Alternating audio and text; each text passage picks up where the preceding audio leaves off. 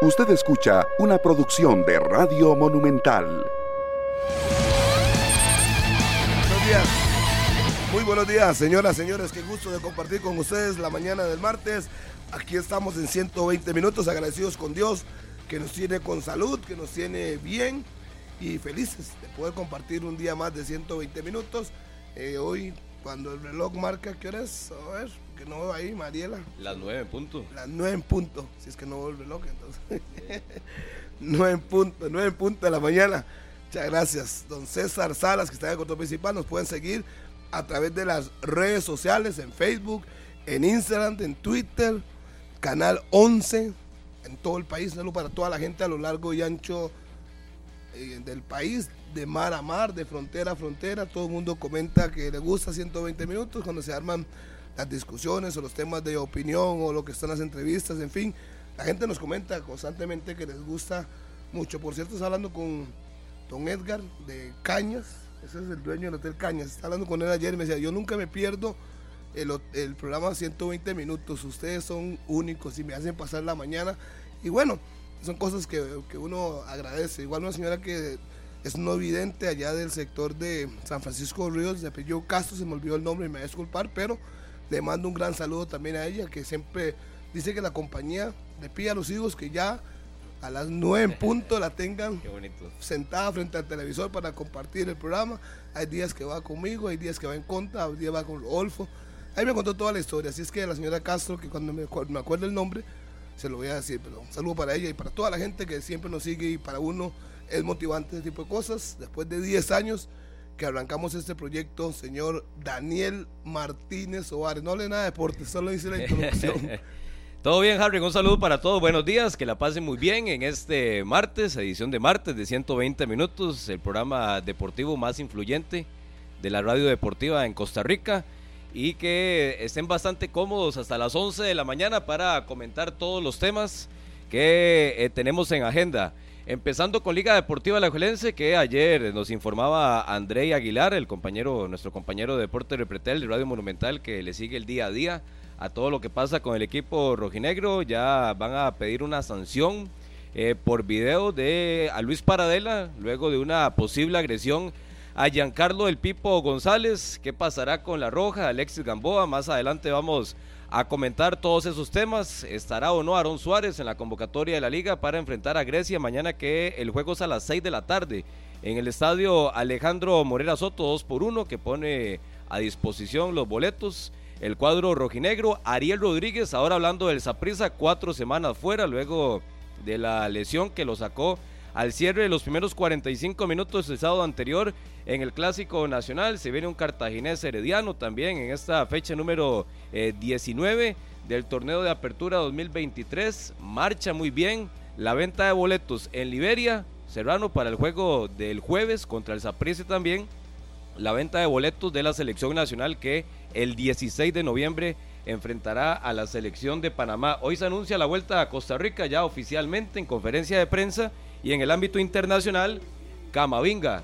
Para todos los seguidores del Real Madrid, Camavinga hay que llegar temprano.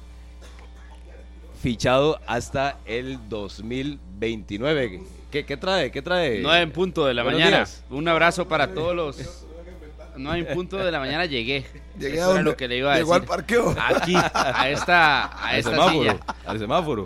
Le, le hice un rayón más al carro de Harry de los que ya tiene. Un abrazo para todos los que están en la sintonía de Monumental y también a través de Canal 11. Y sí, precisamente eso les iba a contar que hoy hubo fila de 300 metros. Todavía hay mucha gente haciendo fila a las afueras de las oficinas administrativas del equipo liberiano, que es donde se están vendiendo las entradas. Ayer hubo una preventa exclusiva pero esta preventa exclusiva fue solo para cierto aficionado como los socios, eh, miembros del equipo, miembros de la delegación del Municipal Liberia y además que tenía que pagarse en efectivo cada uno de los boletos. Ya hoy la venta es normal, es decir, a cualquier aficionado que le plazca asistir al estadio el próximo jueves puede asistir y buscar los boletos para este partido. Regresa el Saprissa Liberia, el campeón nacional visita Liberia, el líder actual del campeonato nacional visita Liberia y por eso pues habrá un llenazo tremendo en el estadio Edgardo Baltodano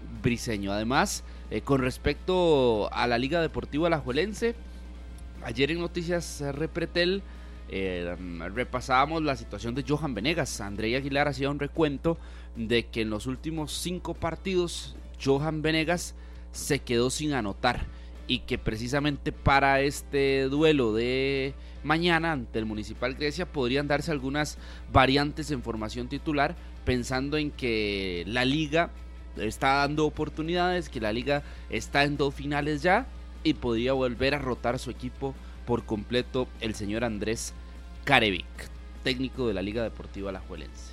¿Qué pasa con Keylor, el PSG? Seguía, seguía con las dudas, no, no viajó, no, no, no, no, no, en primera instancia no habría eh, viajado. No, no, no viajó y tiene que eh, cuatro o cinco juegos consecutivos sin estar en convocatoria. Sí, para enfrentar al Milan. No estuvo en los últimos partidos, no estuvo ante el Montpellier, no estuvo ante el Brest, tampoco había sido de la convocatoria en el partido contra el Milan, pero en, en, Francia, en París, contra mm, el Estrasburgo. El Estrasburgo fue el último partido donde estuvo convocado 21 de octubre. Ya va ah, para 20 días, ¿verdad? De enfrentar a Panamá. Y a cuatro días de que presenten convocatoria. Sí, sí, sí, eso es todo un tema. Eso es todo un tema con Keylor Navas. Aprovechar la temporada más barata del año, el Maxi Black de Maxi Palí. Los favoritos de tu alacena y mercadería en general los encontrás durante todo el mes en cualquier Maxi Palí del país. Ahora también en línea en maxipalí.co.cr. McLean hay que la pausa. 9 con 6 y también los emparejamientos de la Liga de Ascenso, ¿verdad? Ya totalmente definidos. Correcto, ya lo vamos a pasar. El equipo de Cambute sigue metiéndose ahí. Ese equipo es, interesante. El equipo de los Chinchilla, Santana, el gran favorito que jugará ante el, recién ascendido, que es Antioquia. Así es que vamos a ver qué ocurre. Ya repasaremos las muertes súbitas o cuartos de final en la Liga de Ascenso, donde se quedaron equipos importantes fuera. El Black Star jugó. Vea, se los repaso, Harry, para que no los tengan que buscar. Guadalupe ante Jicaral, Escorpiones, que mm, hace unos. Este fin de semana iba perdiendo 4-0 en 30 minutos de partido contra Santana. Enfrentará a Quepos Cambute, Escorpiones, Marineros PFC. Va a jugar contra Cariari Pocosí, es otro de los duelos. Y Antioquia, como ya usted bien lo decía, mi querido Harry McLean Allen, jugará ante el equipo de Santa Ana, que tiene a todas las figuras y es el que hace lo que le da la gana en la segunda división. Esos son los cuatro partidos de cuartos de final de la Liga de Ascenso. Muy bien, vamos a la pausa, señor Carlos Serrano. Bueno, tranquilo, ¿ah? Sí, hoy vengo Solo para Daniel Murillo que está recuperando, se está averiado, la gripe lo ha revolcado hoy a Daniel. Pero que entonces no suba videos haciendo gimnasio y esas cosas ahí. Ay, pero porque se, se mete en la, vida privada, hablemos de deporte, vamos a la pausa, estos 120 minutos. 9 con 13 en la mañana, gracias por continuar con nosotros acá en 120 minutos. Fandeli lanza la nueva línea de abrasivos en corte y desbaste grano cerámico mayor poder de corte y alta productividad de venta en las mejores ferreterías. Recuerden, es Fandeli. Liga Deportiva de la Juelense, 6 de la tarde, mañana miércoles. Así es. Esperando que no llueva, ¿verdad? El Municipal Grecia está pidiendo mucho la vida, porque normalmente estamos en invierno, está prácticamente el mes de noviembre, es un mes muy lluvioso y, y viene la transición a la época seca, así es que bien prepárese a recibir buena lluvia. Y el clásico se sigue jugando todavía. Terminó el sábado a las 10 de la noche y hoy estamos eh, martes a las 9 y 15 de la mañana. Y ayer anunciaba eh, el, departamento legal, el asesor legal de la Juelense, que es don Aquiles Mata, mucho tiempo, tan cercano a la dirigencia del cuadro rojinegro, que el reglamento lo faculta para solicitar una sanción por video a Paradela ante una posible agresión sin pelota a Giancarlo El Pipo González. Usted vio la agresión. Es que yo no vi ninguna agresión. es que hay un video que se está difundiendo y donde se observa un choque. Eso sí, a larga distancia de eh, hay dos videos, ¿verdad? Está el video de la transmisión, que es el video donde se observa la jugada de Paradela, que le mete como el brazo a, Pipo González y Pipo con su experiencia eh, cae dentro del terreno de juego y se observa así el, el golpe, es un golpe.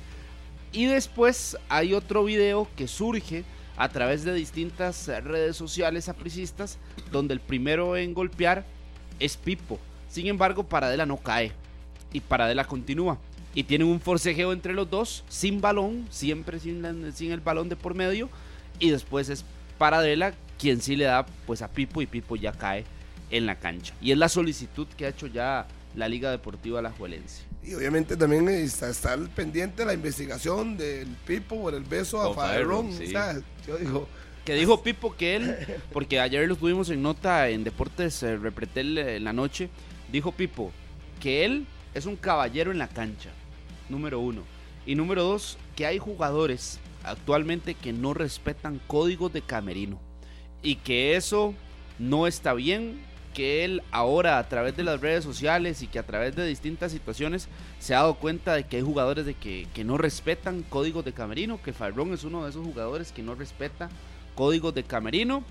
Y además de los códigos de camerino, también eh, habló de que él es de la vieja guardia, que él es de la vieja escuela y que él está acostumbrado a la vieja escuela. Old school. es que se ha vuelto demasiado folclórico. Para serle honesto, yo he visto que se ha vuelto demasiado. Lo, de Faerron y Pipo creo que no va para ningún lado. me parece. Sí, sí. Y lo de Paradel y Pipo tendría que salir hoy, porque ya mañana arranca la, jornada. A menos de que empiece una investigación y que tenga tres días para el descargo, que llamen a las partes, que vaya al complejo de la federación, donde está el tribunal disciplinario de, la UNAFUT o de la Federación Costarricense de Fútbol, y que a partir de ahí se vaya alargando un poco el proceso. Pero llevamos bastantes clásicos, o sobre todo en este 2023, que recuerdo, bueno, aquella situación con los, jugadores, de los jugadores de Zaprisa en el sector sur eh, luego lo de Paulo Arboin en el clásico en Tibás. Ah, lo de Martín Arriola. Ahora lo de Pipo y Paradela. Sí se ha calentado un poquito el, asunto fuera del terreno de juego, pero es parte de los clásicos. En algún momento, históricamente, eh, dirigencias de estos dos equipos se han llevado bien, regular. En ocasiones se han tirado un poco. Y son como compañeros de comité ejecutivo, ah, los dos presidentes. Pero todo es válido. Con el reglamento lo faculta. Y pero, pero da para eso. Muy buenos días a todos y a todos. Hola, hola. es que a final de cuentas todo, todo se Sí, sí, yo sé que todo es válido, pero ya, ya perdiste el clásico, ya. Yo creo que la liga debería enfocarse en este momento en otras cosas. Y lo primero en lo, que debería de enfocarse es en, en, en, buscar la forma en la que Alajuelense eh, empieza a verse mejor en los partidos importantes y, y, el, y, la otra cosa en la que creo que debería enfocarse la liga es en recuperar jugadores que necesitan un buen nivel en este momento. Eh, ¿A qué me refiero? ¿A quiénes me refiero? Me referiría claramente a Aaron Suárez, la liga lo ocupa y lo ocupa un 100%. En este cierre de campeonato necesita tener a Aaron Suárez al 100%. Darle fútbol. Y necesita darle eh, el descanso, si es necesario, que, que, que requieren los jugadores más de más edad, eh, que son fundamentales en Liga Deportiva La Juelense para que lleguen al tono y al 100%, al 100 a los partidos que le quedan, que son los más importantes de la temporada. La liga se juega su temporada, gran parte de su temporada, entre noviembre y los primeros días de diciembre. Así que a la Juelense hoy yo estaría más bien pensando, más allá de si saco o no más... Eh, el provecho de lo del clásico o lo que sea, pensando en cómo recupera, pensando en cómo eh, levanta nivel, porque creo que eh, la liga necesita levantar nivel en este cierre de temporada, en cómo eh, le da descanso a jugadores que se notan que están evidentemente cansados y que los va a necesitar, no hay duda, para los próximos partidos que serán fundamentales y que serán muchos en muy poco tiempo más que ponerse a pensar si tienen que seguir pidiendo, no. Ya perdiste el clásico y lo perdiste bien, ¿no? Sí, no hay nada que decir. No hay nada que decir. Fue mejor esa prisa en cancha, sí, sí. ¿Qué le queda? Yo creo que la Liga, Pablo, lo enfoca. Sí, pero lo enfoca que en ese cierre, la fase de clasificación, aún con opciones de liderato y dándose cuenta que el Saprisa pierde a Ariel, que es su goleador, y el reglamento lo faculta, que podría perder algún juego a Paradela, si es que se comprueba la, la situación con Giancarlo El Pipo González y estaría debilitando a su rival directo con Ariel, con Ariel y con Paradela que no estarían disponibles en caso de que suceda algo. Sin Ariel y sin Paradela, ¿usted cree que Saprisa va a perder el liderato? A, mí me parece que no, pero sí pierde mucho poder ofensivo el Saprisa sin estos dos. Yo no veo en dónde Saprisa pierda. Es que yo creo que las únicas dos visitas. Cuatro, seis puntos para que la liga La forma en la que la liga puede superar a Saprissa es que Saprissa pierda seis puntos. Es decir, Sí, que sí, sí. pierda dos partidos. Guapiles o en Guapiles es la única, el único lugar que veo que podría perder. No hay otro lugar. No lo veo perdiendo contra Grecia y contra Pérez en casa tampoco lo veo perdiendo. Así es que Sí, pero si usted tiene el chance de ah, quitarle un futbolista importante a su rival, que puede tenerlo en cuatro juegos. Sí, pero eso es lo puede más intentar. importante para la liga hoy. Ah, no, no, no. O sea, hay problemas más grandes en el Saprissa o eh, en la liga. Pero no- bueno, no problemas. Situaciones en Alajuelense que le dejan el clásico y que son situaciones un poco en el aire pensando en lo que viene, sobre todo en la final del torneo de Copa y ya en una posible semifinal o final contra el Saprissa. Y ayer también lo conversábamos. La liga está entrando a noviembre con Celso Borges, que no está al 100%. Con Aaron Suárez, que tampoco está al 100%. Eh, pierde Alexis Gamboa por la expulsión contra el Deportivo Saprissa. dos partidos mínimo. Y la forma, porque ayer también colocábamos unas declaraciones del Pipo González que mencionaba el sábado en zona mixta, que si quieren volver o, o van a volver a enfrentar al Saprissa en condición de visitante, tienen que llegar a jugar de otra forma. Tienen que plantearle el juego de manera distinta. Sí, sí, sí. Y eso es cierto. Y es muy Y La, forma en la que planteó el- la liga el partido este del Saprissa el sábado pasado fue una forma extraña. Fue mejor, fue mejor el Saprissa. Eh, y el otro día lo hablábamos, las finales no se juegan, se ganan, entendido. Y por eso le daba uno el, o- el check y el ok a la forma en la que termina ganándole al Herediano. Pero si nos vamos al partido, en el partido tampoco fue bueno para la liga, ese contra Herediano. Entonces lleva dos partidos donde deja dudas, lleva dos partidos donde, donde no se ve bien en cancha. Eso es lo que yo creo que hoy debería estar enfocado Liga Deportiva Alajuelense, no si le quitan o no jugadores al Saprissa, que puede ser que lo hagan, pero me parece que el enfoque debería estar en Alajuelense en otro plano, en otro lado, en recuperar futbolistas, en levantar nivel, en dar espacios. Vea, si hoy yo, por eso lo decía el jueves o el viernes acá, no recuerdo cuál día. Si la liga pierde el clásico, la liga debería de centrarse en asegurar la clasificación y el segundo lugar. Ya da igual cuál de los dos.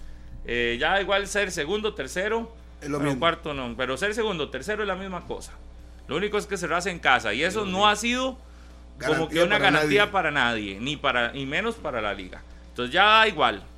Lo que pasa es que sí puedes salir muy golpeado si terminas tercero, porque significaría que, que- que has dejado o vas a dejar muchos puntos en el camino. Entonces la liga hoy debería enfocarse por el segundo lugar y centrarse en ver que el segundo lugar lo consolide y ya no tanto estar viendo si se da, si, si, si hay un traspié del Saprissa o lo que sea, ya eso vendrá de rebote.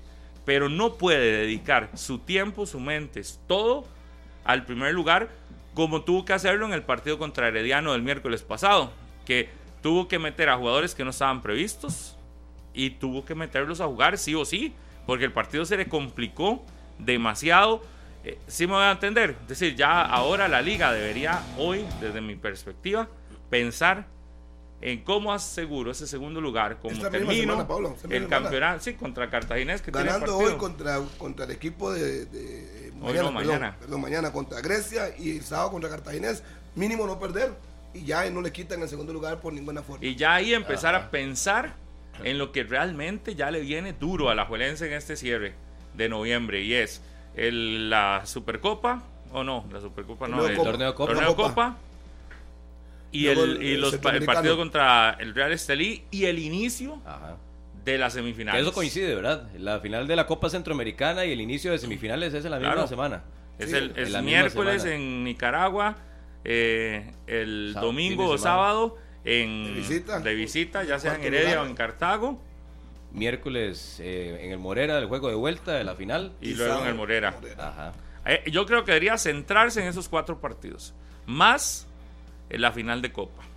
Yo creo que una de las conclusiones o aprendizaje que le puede dejar a, Andrés Carevic, el cuerpo técnico de la liga, del juego del sábado anterior, es que ya tiene que atreverse o animarse a acabar con la rotación.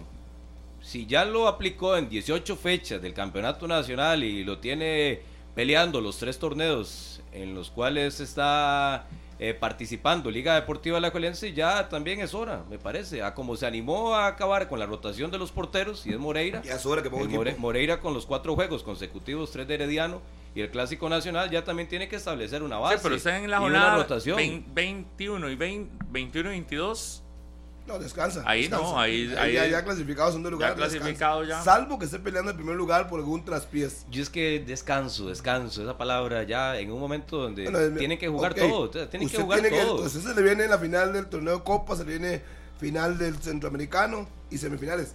¿Para qué va a exponer su equipo? Si está Pero es que póngalos a jugar, póngalos a jugar, ¿qué les va a pasar? Pues dele ritmo a los ¿Pero que qué les va a pasar? feos, a Celso Borges, dele ritmo a Aaron Suárez, a esos cuatro, esos dos. Pero sí. usted me está hablando, Harry, de darle ritmo en Sí, diciembre. pero por ejemplo, Michael Barrantes yo no lo pondría en ninguno ¿Para de sus partidos. ¿Para qué lo vas a exponer? Y también sabiendo que Barrantes quizás no está para los 90 minutos. ¿Para qué vas a ponerlos en la jornada 21 o 22 si ya el equipo está clasificado Exacto. y ya no vas a perder el segundo lugar? Esta misma semana puede definir el segundo lugar. Porque si la prisa sale vivo, Pero libera, no hay que, nada que eh, hacer. vea, yo establezco una comparación entre el Saprissa y la Liga, ¿quién ha rotado más? Obviamente. La liga, La La liga. La Liga hoy es segundo. Segundo. El Saprissa le está sacando Saprissa ha rotado cuatro puntos. más por necesidad. Sí, por Sí, muchas porque- lesiones. eh, Porque Esa no es la línea, Vladimir. lesiones. No. Y, y hoy el Saprissa, que ha rotado menos que la Liga, es el líder. Sí, Ya, pero, pero yo le aún puedo decir, es esa liga que ha rotado está de finalista en Copa, finalista de en Copa Centroamericana y tiene opción todavía de ser campeón. No, ninguno, ningún otro equipo tiene todo eso. Entonces, yo sí, desde la perspectiva de la Juelense, sí veo, me estoy jugando tres títulos. ¿Para qué voy a exponer en juegos Pablo, pero vea, poco trascendentales, poco interesantes ya, que sería el juego de la jornada 21 y el juego de la jornada 22, ¿para qué me voy a exponer de una lesión? ¿Para qué me voy a exponer de alguna situación? Y hay que ver si llega con opciones de liderato, yo tal prefi- vez. Bueno, es la única opción por la que yo diría que no, que, que, que le preste atención, eso. pero sí. O sea, usted el- nota que priorizó los tres torneos antes de priorizar uno específico. No, no, no, no noto No, no, eso. no, Lo que no, noto, eso. no, es- eso nadie ha dicho. Si no, no, ya, si ya se metió el programa, No, no, no, es que eso es lo que, Lo lo que que estoy diciendo, diciendo- porque usted está diciendo. lo que estoy diciendo la liga es, al perder el liderato, y todavía tiene posibilidades. Al perder el liderato, al tres. perder el liderato, que lo perdió, si había una, una idea de ganarlo, pero ya lo perdió. O usted ve que el Saprissa va a perder seis puntos. No, ya dije que el Saprissa era líder. Entonces, ya perdió venir. el liderato, ahora enfóquese en lo que realmente le importa. Asegurar el segundo lugar, que es la clasificación, y ese segundo lugar que no se lo quite nadie, y luego la fecha 21 y 22, que le quedan exactamente a la mitad de eh, la final, o exactamente al- a, a casi la final, al inicio de la final de, de- de la Copa Centroamericana, jueguela con un equipo de alto rendimiento si quiere. pienso lo mismo. La fecha 22, si quiere. Sí, sí. Enfóquese en la final del contra el Real Estelí y luego, porque ahí va a tener Real Estelí, Herediano o, Cartaginés. Ajá. Y luego Real Estelí, Herediano o Cartaginés.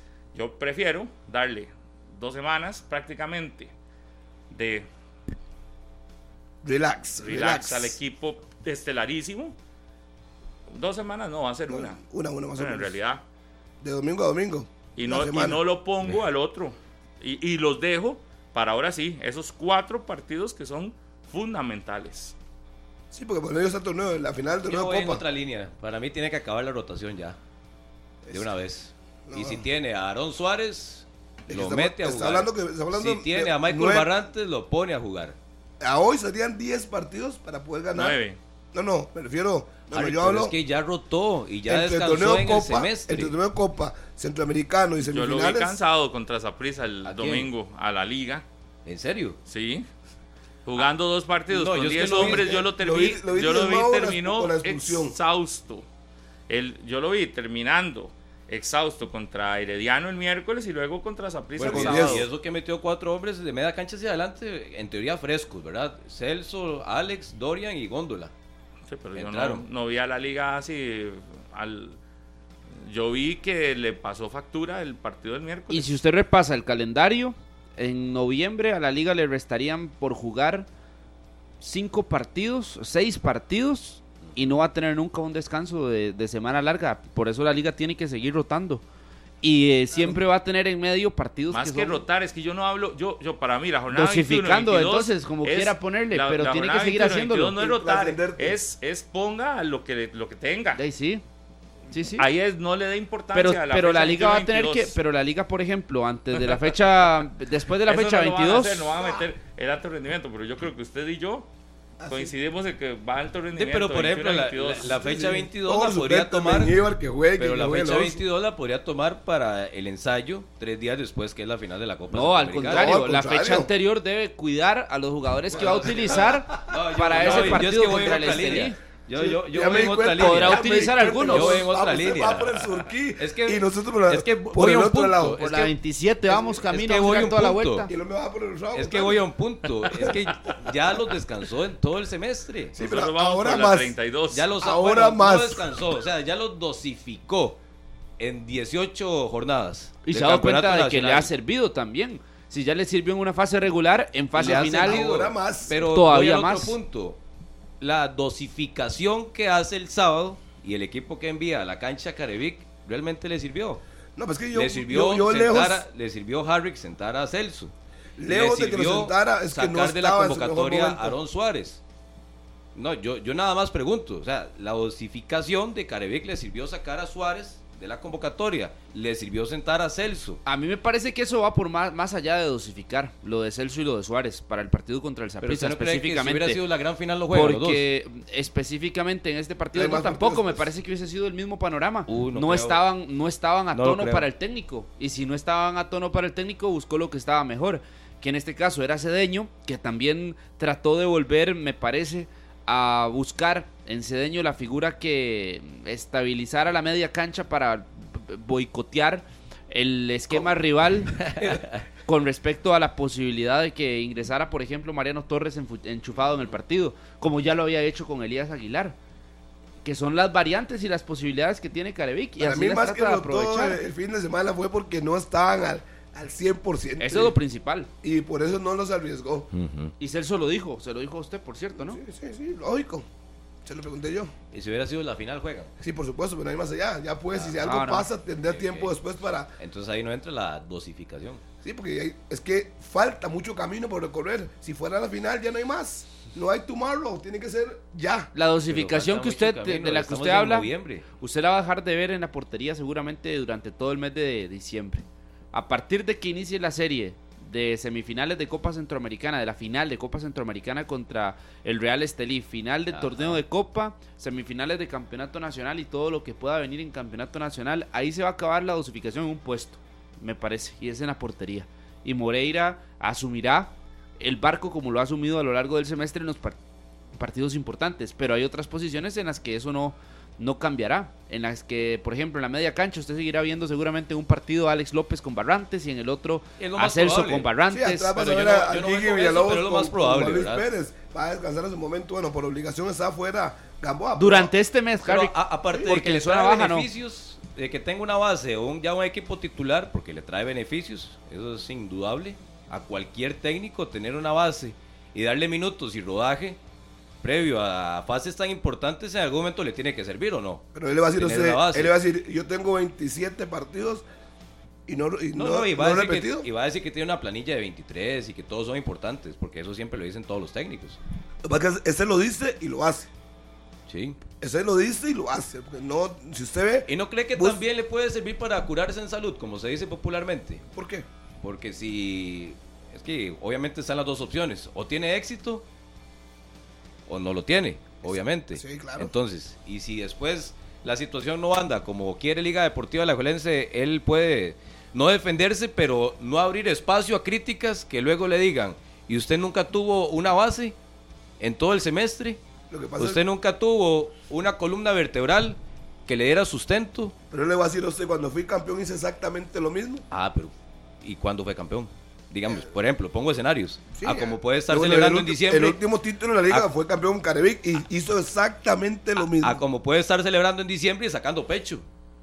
Y Sí. diciendo, y sí, yo fui el rey de la dosificación, de la rotación, del descanso, de la palabra que quieran utilizar. Hoy- hoy le puedo y decir ahí a- está celebrando. No, yo le puedo decir, con mis rotaciones estoy en la final de Copa y estoy en la final centroamericana. Está en la para mí este es el trapito dominguer hoy. Eh, Y sí. así debería ser. ¿Cuál, cuál? Sin ninguna Las dos duda. finales. Las dos Las finales, dos finales. y rotando. Es el único equipo tico que está vivo en todos los torneos. Sí, sí, sí. Y todos empezaron el semestre, o los cuatro tradicionales, con la expectativa de estar vivos en noviembre en los tres torneos que estuvieran disputando.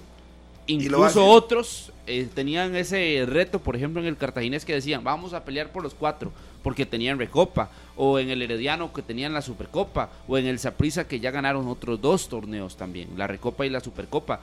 Eh, la liga hoy es el único que puede decir, estoy vivo en los tres que En tenían una también. continuidad Y diferente. le voy a decir a todo el mundo Caribe, vea, señores, yo con todas mis rotaciones estoy en la final de Copa, Sí. estoy en la final centroamericana, estoy clasificado a la siguiente ronda, no me van a dejar fuera. Y que le puede ir bien, 50 de 50. Sí. Y con que se- llegue a las tres finales, ¿qué va a decir usted? A Pero usted dice que con eso ya, ya tiene. No, no, ya- obligación ya tiene ganar. mucho. ¿Qué vale más hoy? Por ejemplo, si lo, si ponemos así, ¿qué vale más? ¿Estar en dos finales y tener todavía la posibilidad de clasificar a la siguiente ronda? ¿O estar en una final y ser líder? ¿Qué No, vale bueno, más? No, garantizar una gran final. Usted lo plantea en el caso del Saprissa. Esa sí, prisa. Sí, sí, sí, o ser líder. Líder y con que una gran final al segura, Al final de cuentas, de- Líder, se- gran final segura y una copa centro, eh, una copa, un torneo de copa donde Sí, ya es que está ubicado que Pero ¿qué importante. vale más? Usted armó su equipo para ganar todo. Y falló en dos. Y lo más importante quizás, el torneo local, se está asegurando una final y puede pelear este campeonato. Eso es importante. Pero al principio usted Pero es más importante haber estado en, las, en los tres torneos vivos. Es ¿o que no? para mí, si usted arma una planilla para estar en los tres, lo importante es que lo Sí, logre pero a los también, tres. eh, dígalo usted, con el conocimiento del liguismo y conocimiento de todo el ambiente que rodea cada partido del Morera Soto. Hoy yo, que creería, prefiere el yo liguismo. creería que es más Pero hoy- importante estar en los tres torneos Pero vivos. hoy que prefiere el liguismo. Ser campeón de Copa Centroamericana, campeón de Copa o campeón nacional. No, campeón nacional. Ok, entonces ahí usted se Pero- contesta también parte de la pregunta. No, porque, usted porque- está lanzando eso. porque ¿qué hubiera finales pasado? O ser líder y en una gran final. Y si a la Juelense lo hubieran eliminado de- del torneo de Copa Centroamericana, ¿qué, qué mensaje se hubiera enviado? Tremendo Sí, fracaso. imagínese. A los aficionados, Igual fracaso que lo que le tremendo. pasó con el. Eh, situación contraria en este caso para la liga que está viva en los tres torneos. Sí, sí, pero lo que, la pregunta La que usted plantea Que era más importante. Importante Y ya después, todas las ¿Qué finales. le genera mayor importancia a ¿Y pero cualquier qué quiere el ¿Qué tiene ma- Pero mayor me dice que el liguismo quiere el campeonato nacional. Por supuesto, pero el liguismo es- también quiere la Copa Centroamericana. El que está más cerca del El campeonato liguismo nacional también el quiere la Copa ¿no? Centroamericana, pero todavía la liga tiene posibilidades, no se le ha ido el torneo. No es que ya Pero el el torneo, la liga gran- dijo, no, ya, ya no hay torneo, Pero ya si no ya va a ganar. lo dijo, el Saprissa está en la gran final. Si le pasa Totalmente, algo. Daniel. ¿Y qué pasó el torneo anterior? Por eso, Serrano, hoy, 7 El de liguismo noviembre, ¿quién está más cerca del campeonato final, nacional? sí, el El Saprissa. El. Saprissa, pero ¿quién tiene más finales en este momento? Sí, pero es decir, Por eso, Por disputar. de acuerdo. Entonces- la liga. Por disputar. Sí, entonces usted tiene que, usted como dirigente dice, ok, voy a analizar mis objetivos. Yo armé una planilla muy fuerte para llegar a todas las La liga en el torneo, en ningún to- en el semestre no ha fracasado. hasta el momento. Saprissa ya tuvo un fracaso. Si lo quiere hacer en esa comparación de Sí, tú a tú. Por eso yo le hablo de que tiene una mayor validez en este momento ser finalista de dos torneos y además estar clasificándose ya a la siguiente ronda que ser líder y estar solo en una final. Que igual tiene un mérito enorme, pero en la comparación, Pero le el digo, mérito de los tres torneos me usted parece dice que, el gran superior. objetivo hoy del liguismo es el, El campeonato, pero no nacional. lo ha perdido. el campeonato, es que yo no estoy diciendo eso, yo nada más Por estoy eso. planteando el escenario. Ajá. Y hoy, en esa posición de estar cerca del título, ¿quién está en una, eh, quién está más cerca? El Saprissa está más cerca por ser líder Por y tener asegurada la gran final. Pero yo lo que le digo es, en este caso, Alajuelense hubiese tenido ese fracaso en Copa Centroamericana y queda fuera en cualquiera de las de Sí, las sí, fases previas y Igual- el mensaje ese hubiese tema- sido peor para la liga. Ca- Caímos a este tema por la alternancia de Carevic en sus formaciones, Exacto. Eh, que es un, es un riesgo muy grande el que se está jugando, y- grandísimo. Y, se lo, y, se, y se lo sigue jugando. Todos los torneos hacen lo mismo. Sí, sí, sí, pero es un riesgo. Exacto. Hasta que no se lleve un sopapo, entonces ya no, quizás no vuelva a hacer eso. Pero mientras lee el resultado y dice, bien, yo puse un equipo alternativo contra Motagua y le pasé por encima. Puse un equipo siguiente contra Herediano y lo saqué. Le gané a Zapisa en mi casa con un equipo titular. Entonces al final está vivo en los tres. Y a pesar de que no tenga la final asegurada, puede pelear por el campeonato sin ningún problema, clasificándose, que es a punto de hacerlo esta semana, sacando cuatro puntos. Esta semana nadie lo saca la clasificación en el puesto que sea y sigue vivo. Entonces los objetivos se están cumpliendo de parte del señor Carevic, que a muchos no nos gusta la forma y pensamos que es tener un equipo estelar, eso es claro. Pero si a él le está dando resultados, ¿qué, qué, qué argumentos tendría yo para venir a decirle, eso no sirve? No tengo ni un solo argumento. Y él me va a decir a mí, Maclin, ¿usted qué me está diciendo? Yo estoy en la final del torneo de Copa, estoy en la final de la Copa Centroamericana. Y usted se olvida que yo cambie en todos los partidos mi equipo. Lo que pasa es que a usted no se lo diría, Harry, porque usted en algún momento dijo aquí que tenía que irse. Sí, sí, cuando ya, ya, ya, ya se lo, lo- Entonces a usted no, se lo, sí, sí, no sí. se lo diría. Si usted no le puede ganar a un equipo de inferior nivel, no hay nada que hacer. Bueno, Perdón. ese es su punto de vista. Demuestre usted No pasó. categoría como lo ha hecho hasta ahora. Dígame qué argumentos tengo yo para decir que está malo eso. Entonces tiene usted tiene su punto de vista, yo se lo respeto. Dígame ese cuál es su argumento, porque está mal. Si al final logra el objetivo. ¿Qué es lo que usted quiere como jefe?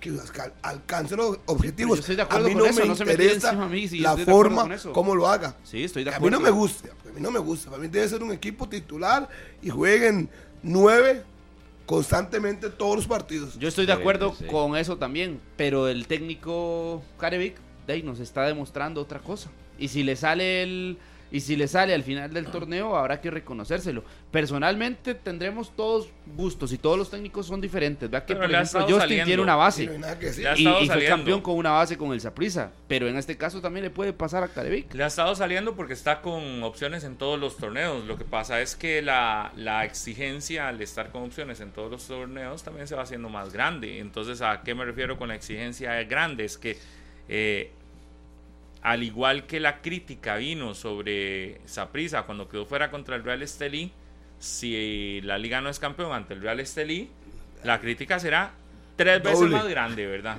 Luego, eh, la liga no gana la- el torneo de Copa y la, crisis, la crítica va a ser gigante. Y todo eso, si lo juntás, en el torneo. 15 días que pasará, ¿verdad? En 15 o 22 días. Así que, si bien le ha estado funcionando y no se puede decir mucho, le ha funcionado hasta el momento, entonces hasta el momento todo bien. Pero eso no le va, el hecho de llegar a las finales no le quita que la crítica y que la presión sea gigante. Y la presión sí la tiene fuerte en ese momento.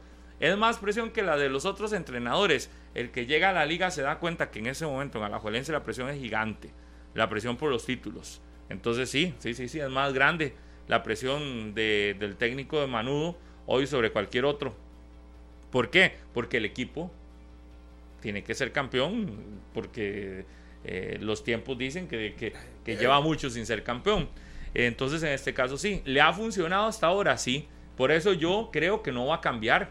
Lo de, lo de esto de rotación no la va a cambiar. Por eso también creo que si le ha funcionado, entonces está bien, manténgala. Y le va a servir. Tengo todo también clarísimo que le va a servir estas... eh, eh, eh, el, el hecho de la jornada 21-22 Clave. poder poder poder hacer poder dejar sin jugar a algunos futbolistas que están más con mucho con mucho partido súmele a los jugadores manudos que van para La fecha el FIFA. partido de la fecha FIFA esos juegos de sus selecciones y esos no es uno o dos son varios jugadores que van a ir a enfrentar en este mismo plazo otra final más porque este juego contra Panamá Perdón, pero es una final para el fútbol de Costa Rica también. Entonces súmele que algunos jugadores de Alajuelense van incluidos dentro de su combo de noviembre estos dos partidos contra Panamá, que, que serán definitorios. Entonces sí, sí creo que les sentaría bien a la liga a la hora de que ya perdió el liderato. Pues yo sí creo que lo perdió, yo no veo... Sí, sí. No veo a Saprisa perdiendo el, el primer lugar. eh, y me parece que la liga lo perdió. Yo ayer lo decía en el programa de, de Food TV. Lo decía que no lo perdió contra Saprisa. No lo perdió el sábado lo perdió en casa contra Sporting. Lo perdió ese en día. Guanacaste, lo perdió con Pongámosle Nigeria. solo ese día. Solo el día contra Sporting. Hoy estaría a tres puntos, de, a un punto. La diferencia por el primer lugar. Sí, sí, y, y perder en Guanacaste también, después de ir ganando 2-0. en Pero digamos que, que, que- que ponga Perder dos veces en Guanacaste, ¿verdad? Una sí. con Liberia y otra con No, Guanacaste. porque con Liberia no perdió. Empató a empató. tres. Empató. No, pero al final Perdió es- dos puntos. perdió dos puntos. Sí, sí. Pero digamos que, que ir a Guanacaste era muy complicado Perdió y puntos, todo lo que quiera. punto. el partido imperdonable de Alajuelense de esta fase de, de- de esta fase regular y en el partido donde realmente la liga pierde el liderato Y fue su es casa. contra el equipo que no le ganaba a nadie que llegó y se empezó a levantar ahí en el Morera Soto ese fue el día por eso hoy Sporting. rasgarse las vestiduras de que fue Contra el Saprissa yo no creo. Contra el Saprissa se le termina de poner Era la última carta que tenía. ya el, el- el nombre de liderato al Saprissa. es. Pero el día que la Juelense pierde, es el primer lugar, es esa presentación desastrosa, horrible, fatal, eh, del partido contra Sporting. Ahí fue. Para mí ahí es donde está. Por eso yo hablaba de que ese, ese resultado de, de empate en Liberia para mí se convierte en una, en una pérdida tremenda. Porque si usted le suma los puntos que ya la liga tenía, y hablo de pérdida por el hecho de que la liga tenía el resultado, se va al medio tiempo Pero con más un que lo de resultado a Sporting. favor y después un partido dos jornadas después es que se da lo de Sporting.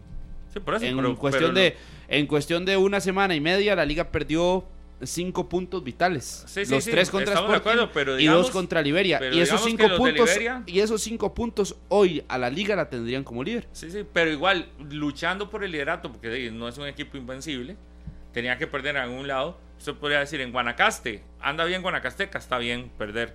En Liberia, Liberia le ha hecho buenos partidos. Es que Sporting no le hacía un buen partido a nadie. Y de hecho, a hoy, usted ve a Sporting, Sporting le ha hecho un buen partido a Pérez Celedón ahora. Sporting y. Liberia fueron las- lo- los perros de traba de la liga durante toda la fase Yo le pregunto, Sporting fue Sporting, ¿a quién, a quién le sacó realmente puntos fuera de su casa en este campeonato? Así, de la forma en la que se los termina sacando a la Juelense. Sporting perdió ¿A la contra liga? Liberia, le ganó a la la liga. liga en casa, perdió, le ganó a Pérez Celedón fuera, le ganó a Bueno, Grecia pues, fuera. Pérez no cuenta. Y Grecia de... Perdió con Saprissa, perdió con Guanacasteca, perdió también con Cartaginés, empató con Santos, empató con San Carlos y perdió ahora con el Municipal Liberia. Solo a más- Pérez, Grecia y la liga, nada más. De y, eh, Pérez y Grecia, ¿verdad? Pero si usted se pone a ver a la Juelense en el mano a mano con Sporting, Empató y perdió. empató y perdió. pierde la serie, si fuera. Pierde la serie. Con Liberia, A cuatro puntos, ahí están. Empató la serie. con Liberia, pierde cuatro puntos. Porque usted en el panorama inicial no tiene previsto que contra Liberia, que es el recién ascendido, no gane ningún partido. Sí, sí, sí. Pero el de Sporting es el peor. Estos dos Sí, pues, equipos. casa. Es que a cuentas. El de Sporting es el peor. Sporting no le gana de visita a nadie. Y le ganó a Pérez Celedón, A que es, de- que es el liga. peor torneo de Pérez desde hace no sé cuánto. Grecia, que hasta ahora está recuperando, pero Grecia, el, el Grecia al inicio era fatal. era Y Grecia a la Campana. Juelense, ahí está. Para mí, ese es el partido que hoy tiene a la liga cuatro jornadas sin opciones del primer lugar. Sí, sí, y ya el lunes ya sabe que si ya el primer lugar lo perdió por definitiva. Ese fin de semana es clave. Mañana y el fin de semana y chao. El jueves. Si, si, si Saprissa en Liberia sale con los tres puntos, apague y vámonos, porque Ok. ¿dónde? No, le- no vas a perder contra Pérez Celedón en el, No, en el Saprissa Ricardo. Saprissa. Contra contra Grecia Grecia, tampoco. Tampoco Y en contra Grecia. y un Santos irregular. Y en el Eval puedes perder, pero son cuatro de diferencia. un punto más todavía. Y, y los goles. Tener dos puntos. Sí, sí.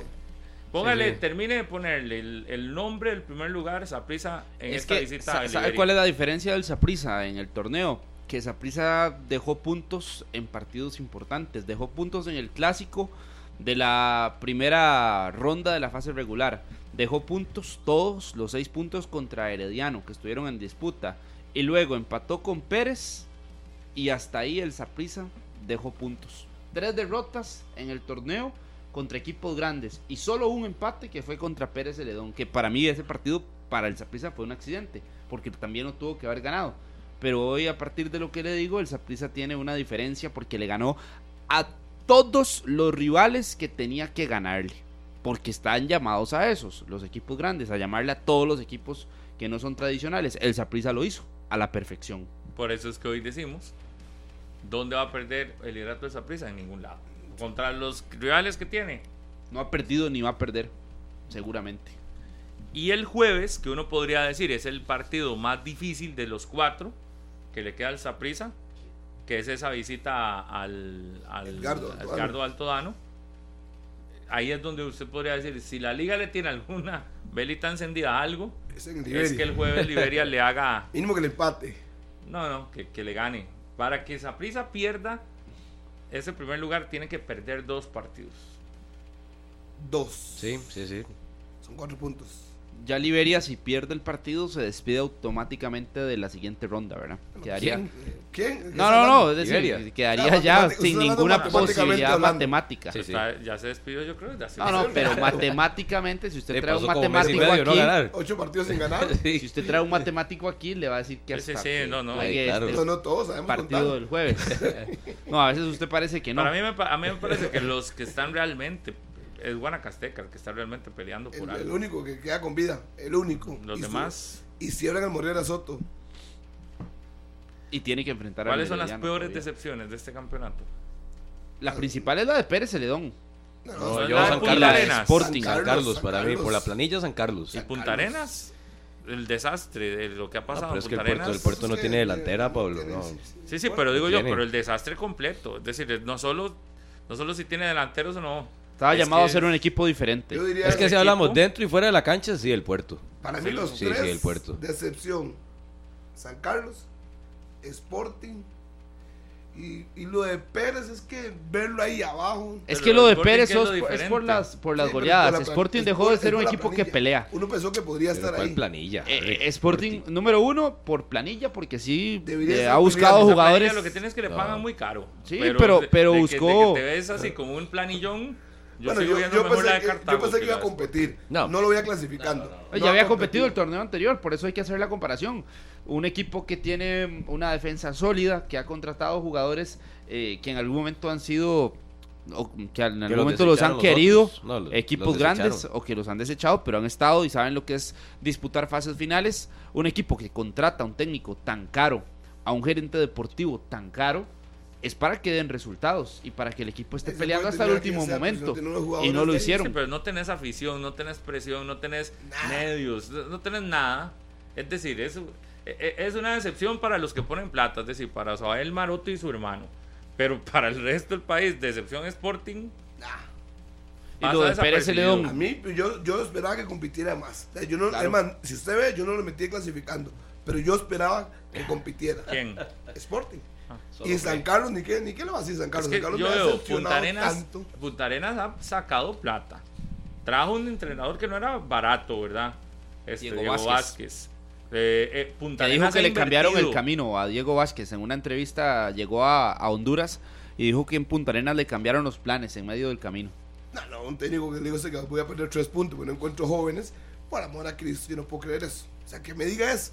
Y Solo tiene- Punta Arenas va a perder tres puntos. Por solo- eso. solo. Otra vez, Sí. segundo torneo digo- consecutivo. Y le digo, tienen jugadores sub-20 en el equipo marineros de la segunda división, no, no pueden, no podían traerlos.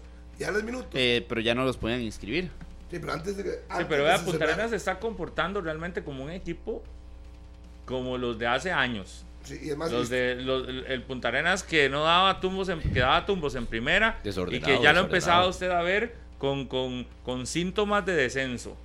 Yo hoy por puntos no está cerca del descenso, pero una temporada igual de Punta Arenas, el otro torneo, y No, si pero se si está levantan cerca del Pablo, descenso, sí, Pablo. Pablo. Si está pero por eso, pero, descenso. pero digamos que uno, puntos. pero una temporada mala de Punta Arenas, el otro torneo y que vuelva con este asunto, vea hoy que el gerente deportivo es el técnico. Yo, es, eso, eso de los gerentes deportivos que aceptan ser entrenadores, me huele tan mal. Para mí esos son los gerentes deportivos. Cuando asumen como entrenadores es que el sueño de ellos es ser Claro, entrenadores eso del me- equipo. me- a mí me suena y ya pésimo. Roberto Wong fue técnico de Punta Arenas en segunda Claro. división. Eso, es- eso para mí, me, a mí eso es lo que peor me parece de todo. Acá- Mejor terminas con, con, el, con el asistente, uno de los asistentes como entrenadores, a meter al gerente Ahí deportivo tienen porque a, ya... a César, Alpizar, ¿sí? que, fue, que dirigió que- ante Cartago. El, puerto hoy terminaría décimo del campeonato. Sí, Además, vea 14 usted. para 13 Imagínese. puntos. Y además vea usted, del último lugar. Roberto Wong es parte del problema. ¿O no? Por supuesto. ¿Quién contrata en el Punta Arenas? ¿Quién ha definido cosas en el puerto? El propio Roberto Wong. Así que... Roberto Wong fue el que tomó la decisión, por ejemplo, de Heiner Segura.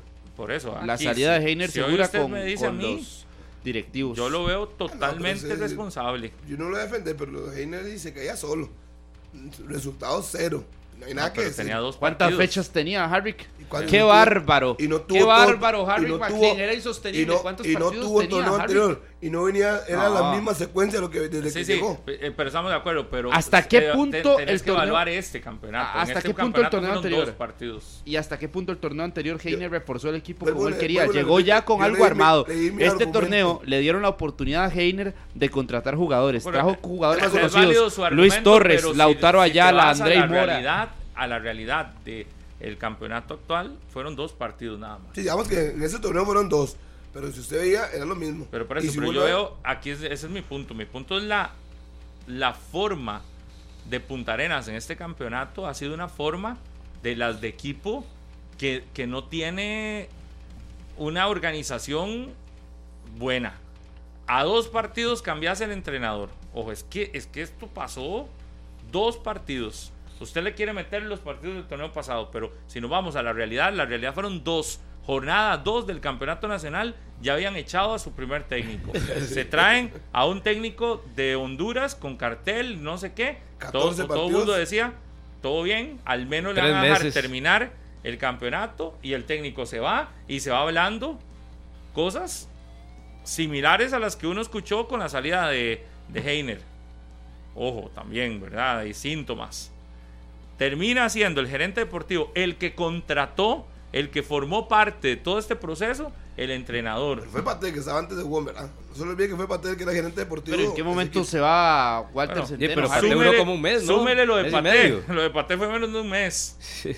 Con Enrique Rivers, ahí a la par. Entonces, si usted se pone a ver, son síntomas de equipo que está dando tumbos. Y que uno decía, Punta Arenas, el, el- el ascenso de Punta Arenas, usted lo veía más sólido que esto que le estamos viendo en este campeonato Punta Arenas. Este campeonato Punta Arenas le estamos viendo más. Es que cuando cerca logra el de ascenso, un equipo de descenso que de, que de cuando, clasificar. cuando el puerto logra el ascenso y el torneo de estreno Clasificó. clasifica, es porque traía una planilla identificada, me parece. Y no tiene ni la mitad comprometida. de planilla hoy. Porque si usted tenía esa planilla y esos jugadores en Liga de Ascenso, obviamente iban a tener todavía el doble de motivación y de ganas y todo lo que representa estar en primera división. ¿Qué es lo que pasa? Que ya cuando hace un torneo relativamente bueno y clasifica, Conforme. ya todos se empiezan a ir.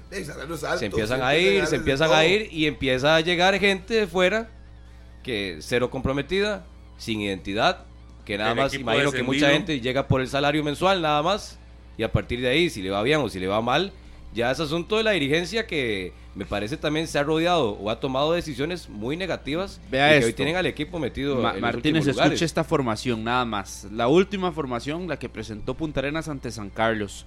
Guido Jiménez, Chrysler Villalobos, Asdrúbal Gibbons, Check. Randall Cordero, ya es uno que no estaba cuando el equipo asciende a la primera división. Paulo Herrera, tampoco. Andrei Mora, tampoco. José Eduardo Leiva, tampoco. Franco, tampoco. Barlon Sequeira, otro que no.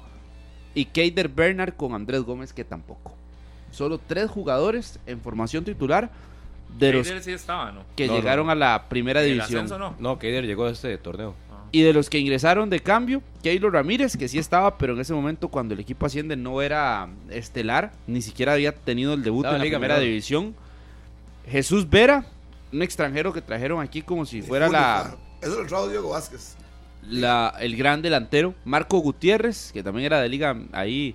eh, no, este Marco Gutiérrez eh, tenía pasado en otros equipos. Y Jake Medina. Tampoco. Sí. De que es un, e- de- es un equipo desconocido. Y que usted pregunte ya no tiene ese mismo. No, pero aparte los Ya no se siente. aparte hay jugadores que anunciaron con bombos y platillos que no le han aportado. El caso de Pablo Herrera. Anunciaba a Pablo Herrera como una de las principales contrataciones. Y Pablo Herrera, el aporte que le ha hecho a Punta Arenas es muy bajo. Barlon por lo menos ha jugado más partidos. Igual, Sí, sí, no bueno, juega, pero, pero- pero si vamos por minutos al menos, Está, pero ha no estado está. con minutos. Yo rescato a Franco, nada Pero- más. De, de esos que han llegado Franco. de- Sí, Luis quizás. Torres, el portero. Torres, pero Torres ha jugado de vez en cuando. Creo que se lesionó en algún momento.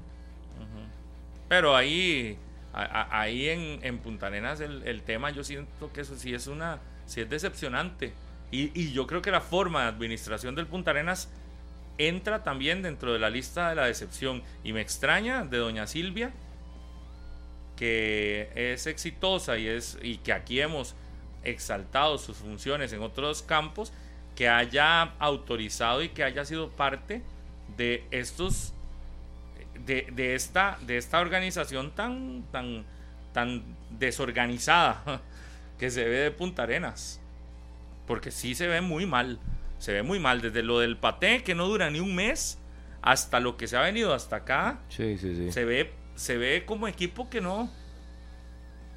Como Igual equipo que no tiene se- claro que quiere. Que por segundo torneo consecutivo usted tenga problemas con la norma sub-21 ya refleja un desorden Ah, total. bueno, ese le tenés que agregar ese punto. Ya, ya usted es, No es un reflejo eso. de un desorden total hasta falta de seriedad. Y habría que preguntarlo en algún momento en la UNAFUT, porque eh, en un caso como el puerto no puede quedar nada más en que pierda tres puntos, porque ya son dos torneos. Yo entendería que uno por circunstancias Va a eh, perder tres puntos con, de, como de queda en fuerza mayor. No, no, Sí, queda, tres décimo. puntos. Por eso le decía Martínez tres que, puntos del que, que pierde y Ya queda perdiendo los 14 Tiene tres, puntos. 17, quítale 3, se queda con 14. 14, sí. Y tiene más goles en, en Y- contra que San Uy, Carlos. y En lo el que gol diferencia está por menos 10. regla, eso es lo que no tengo claro si la Sí, regla lo deja imagino marcado. que debe quedar Si- también con si queda asterisco, con el asterisco. Puntos, pierde Uy, la no, pero entonces si queda con 14, Sí, claro. es 3 de diferencia con Grecia. Yo lo veía, es que lo veía con 6. Usted con los 17. Yo con 6 lo veía muy lejos. Ah, no, es, quítale 3. Eso es automático. Uf, está metido en serios problemas de no descenso. no doña Silvia, Usted me dice que en el puerto no hay cinco jóvenes de 18 años que ustedes puedan llevar a su equipo. Harvick, no, no le ponga, no le ponga cinco, dos. Dos que le hagan minutos. Así hacen la mayoría de equipos. Con dos se la juegan durante el torneo. Además, no solo eso, es que la regla cambió. La regla hoy le permite a jugadores nacidos en el 2001 que tienen 22 años Sumar. sumar. Sí, sí, hay banco el porcentaje correcto. O sea, es eh, que no hay, ya la regla les está más bien favoreciendo a los equipos. Y usted no yo- cumplirla, es un ridículo, sí, en eso. Yo me pongo la No camiseta puede- hoy de un seguidor del puerto y yo estaría decepcionado totalmente. Claro, los porteños están Decepcionado. decepcionados. Con todo, con todo. Una de ellas es Roxy, mi amiga todo, Roxy. sí. Yo siempre la que la escucho y es el reflejo de muchos puntarenenses porque es de las que siempre está pendientes. Un abrazo Y, y para lo- y- Roxy. y- y es de, la que, de las aficionadas que lo dice, es que dejamos Roxy de Lazo. sentirlo. Dejamos de sentirlo al equipo. ¿Usted se acuerda de la fiesta? Y yo me acuerdo a Martínez cuando decía que era la... ¿Cómo era que usted le decía a Martínez? A Punta Arenas, la- el equipo de moda Ajá. en la segunda división. Solo duró seis meses. Le decía a Daniel Martínez. y vea el fiasco Sí, que pero fue por la moda. malas decisiones. Sí, por sí, malas total. decisiones. Porque la gente ahí ha estado. Lo que pasa es que la gente también no es tonta cuando le cobran contra Saprissa y contra la liga precios exorbitantes. 10 mil fue, ¿verdad? Creo, 9 mil. Un partido donde eran 15 mil y resto de mil, ¿verdad? En juegos. Precios exorbitantes y vas a ver un, par- un, un equipo como el de que te ha presentado Punta Arenas en el torneo. No, y ahora recibe la liga, ¿no es cierto? Sí. Un día de Sí, tiene que recibir. Vamos a ver. ¿Cuál es la fecha 10? En la fecha 10 de la segunda vuelta, creo 10 o. Ahí, si les llega afición, es porque los porteños, de verdad, los que realmente quieren ese equipo, que hay bastante gente, pero, pero realmente lo que ha.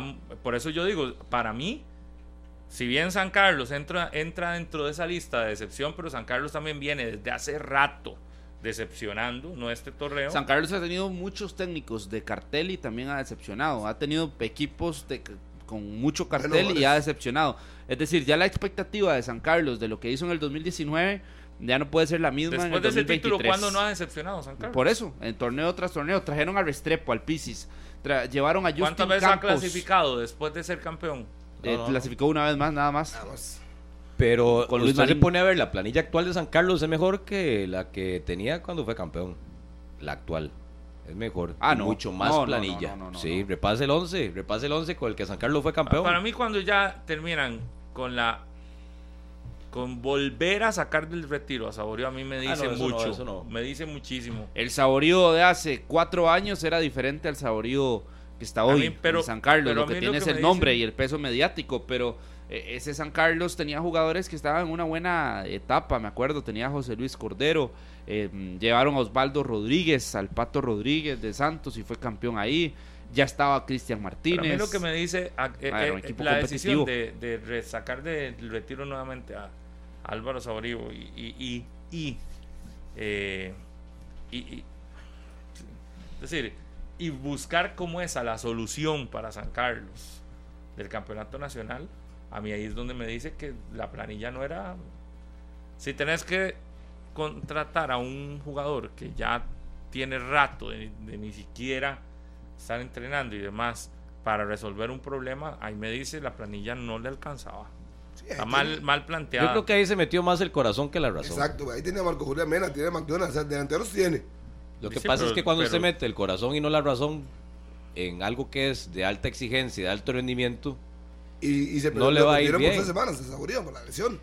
Sí, sí, se habla de no- tres no- semanas, no jugar prácticamente ya no va a volver a jugar. Sí, fue como un paso fugaz. ¿Y cu- Exacto. ¿Qué estuvo? ¿Un mes y medio? No, ¿Dos meses? Mucho. Y, y aún así le dio goles, pero igual Sí. yo siento que esas son las decisiones que también hacen ver a los equipos como equipos pequeños, que, que, que te ratifican algunas cosas que, que, que, que Eso es por de eso después terminan diciendo, pero ¿por qué no somos tratados como equipos grandes?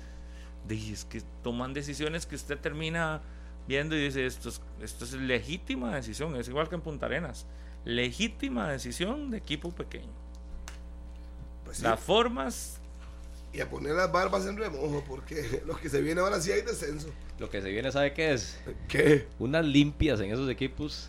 No Bueno, creo, pero no les creo. alcanza que, para vienen limpias, pero No la limpia puede. que hace No uno creo. la aprovecha otro Ajá. y el otro limpia y lleva al Ah, otro. pero es que eso ya es asunto de cada dirigencia. Por si, eso. si toma lo que Por eso, desecha. pero para hacer una limpia, usted, usted tiene Vaya, busque. 30, Yo eh, nada más dejo a Axel 25, Amador. 50, 70. O sea, hay, hay, Yusef, 100, hay a 100 Jürgens. jugadores, hay 100 jugadores libres en algún lugar para hacer esa limpia en Grecia, Pérez, San Carlos y Punta Arenas. No, por No, eso le Digo que cada equipo se quede en No, unos o sea, 8. o sea, Vea, el torneo anterior- Sí, de no unos 100, 76. ocupan No, no, no. 70. 70, Reciclan sí. los No, no, jugadores. no. Este pasó de Pérez a Eso es lo que hacen y por eso les, va- Por les está yendo mal, Un- Harry. Pérez León necesita, Pérez León sí necesita Está feo para la foto. todo, cambiar limpia. todo. Ahí.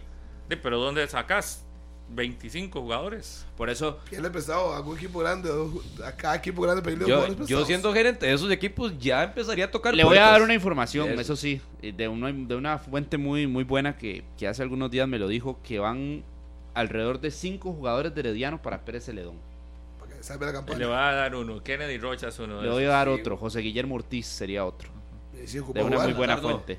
Aaron Salazar no. No, no, ya solo me dieron esos dos, y cinco, me dijeron cinco y esos dos, Bueno, de momento. es lo que tienen que hacer. pero en Grecia se habla de que vienen cuatro extranjeros que son De buen nivel. de México, del fútbol, que nunca antes. Y Grecia en el último partido utilizó tres extranjeros. ¿Qué mensaje se le envió? ¿Cuáles esos serán los van que se para van? la casa, seguro. Los que están ahí van para la Es casa. que no, Noya, no, no, se va a quedar porque sabe que es familiar del hombre, ¿ah? ¿En serio? Ah, no sabía, no, no sabía. No, no sabíamos. Es que Pero no. igual, independientemente de eso, ¿dónde vas a traer a los restantes cuatro? No, Entonces, no, ¿cómo y los vas a poner a jugar? 95. De México. Tiene metro 95. Sí, Lucien sí, claro. Galtier Pero se tiene que ¿cuántos ir. pueden El tener? Paraguay, cinco. Cinco. 5. Lucien Galtier Solo tiene que ese se queda y los demás, chao. Makarov, Sí, Ma- Makarov, que sí, Harry le dice macarrón en las Luna.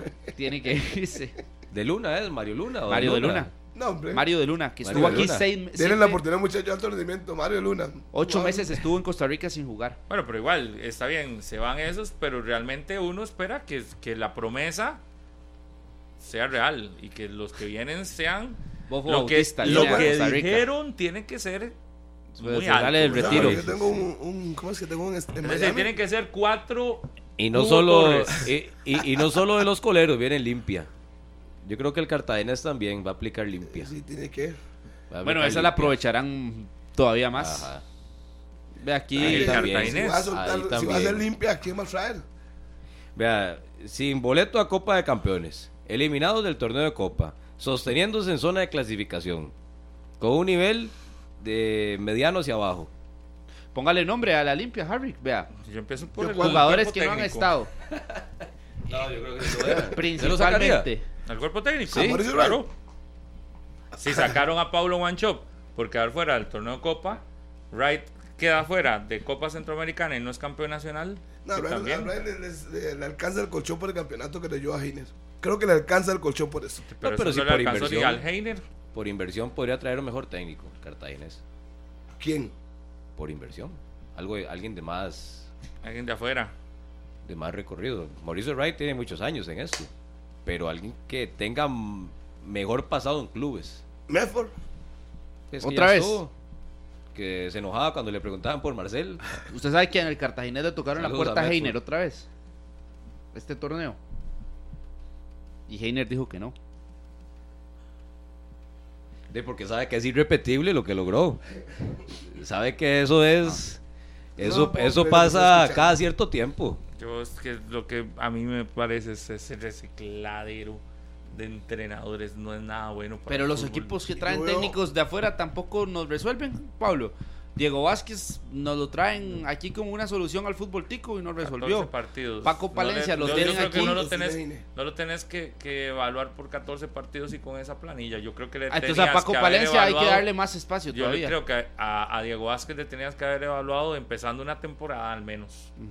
No, pero como Diego Vázquez a la altura de Paco Palencia. No, no, le estoy hablando de dos. Diciendo. Es mucho más le técnico estoy- Diego no, Vázquez no, que nadie- Palencia, na- ¿verdad? Escuche bien, Martínez, nadie los está comparando. Le estoy diciendo, son los dos técnicos nuevos en el fútbol tico para esta temporada. Pero dos, dos Diego extremos Vázquez completamente y así, Paco ¿verdad? Palencia, que Paco tenía experiencia por algo de extremos. Liga MX. Son dos extremos, ¿verdad? Póngalos como quiera, compárenlos el- como le dé el- la el pa- gana. El pasado de Vázquez Sí. fue en un banquillo de la Copa Oro. El pasado Sí, de Palencia sí, estaba sí, sí. cocinando en México, Eh, sí, pero el pasado Entonces, de el pasado de de ahí- Vázquez también de además de ser campeón con Motagua, el pasado es que de no- no el pasado de Paco Palencia fue dirigir en Primera División de México. ¿Y cómo le fue? Que aquí cuántos técnicos han venido con eso. ese pasado. Pero ¿y cómo le fue? Entonces usted dice, si llega a Costa Rica con Sí, ese sí, pasado, está claro que vino algo. aquí, está claro que vino al fútbol de Costa Rica a terminar de su aprendizaje como entrenador.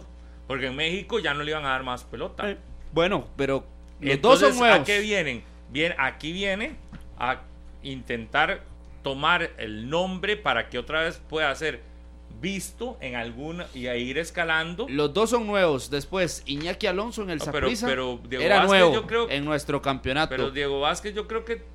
que, que Diego Vázquez puede regresar aquí en Ajá, algún y, momento. y- y Ah, sí, y creo que le dieron a haberle dado el chance de armar un equipo y no traerlo hacia la carrera. Ah, Me parece es que uno él- de los nuevos. Me Bueno, parece lo- que lo él, al igual que lo que hemos hablado de otros entrenadores que se ponen la soga al cuello muy rápido, es como por ejemplo eh, es aceptar un, un- un equipo a mitad de un campeonato.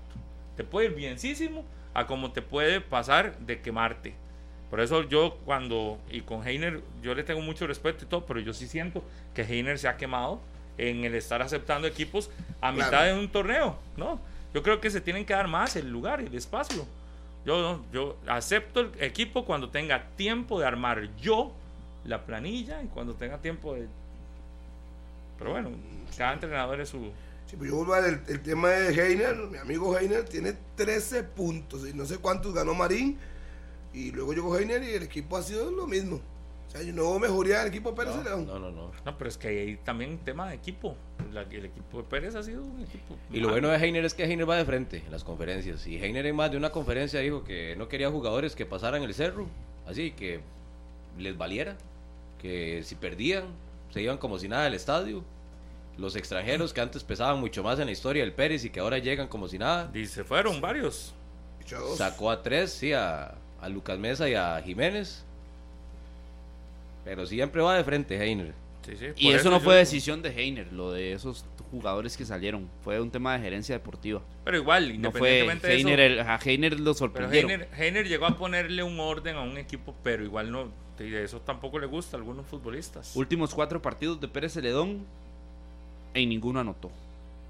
Ojo que Pérez puede quedar de último, ¿Sí?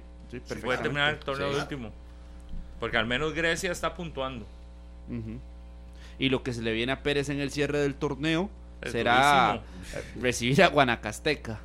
Durísimo. Tendrán que visitar al Saprissa, tendrán que visitar San Carlos y tendrán que recibir a Cartaginés. Ese, ese de San Carlos es un partido de seis 12 puntos. a Pérez Celedón le veo uno. Cero. Yo. Uno. Lamentablemente Un yo veo que no saca ni Uno, un dos punto. empates. Dos. Pero es que es una planilla así que está. Para mí es un tema de 100% de jugadores. Yo también estoy no de es, acuerdo. ya ahí no le. A Heiner segura le agarró. Agarró el churuco, como dicen. Pero el churuco yo creo que se dio Ah, cuenta era muchísimo más grave. De responsabilidades.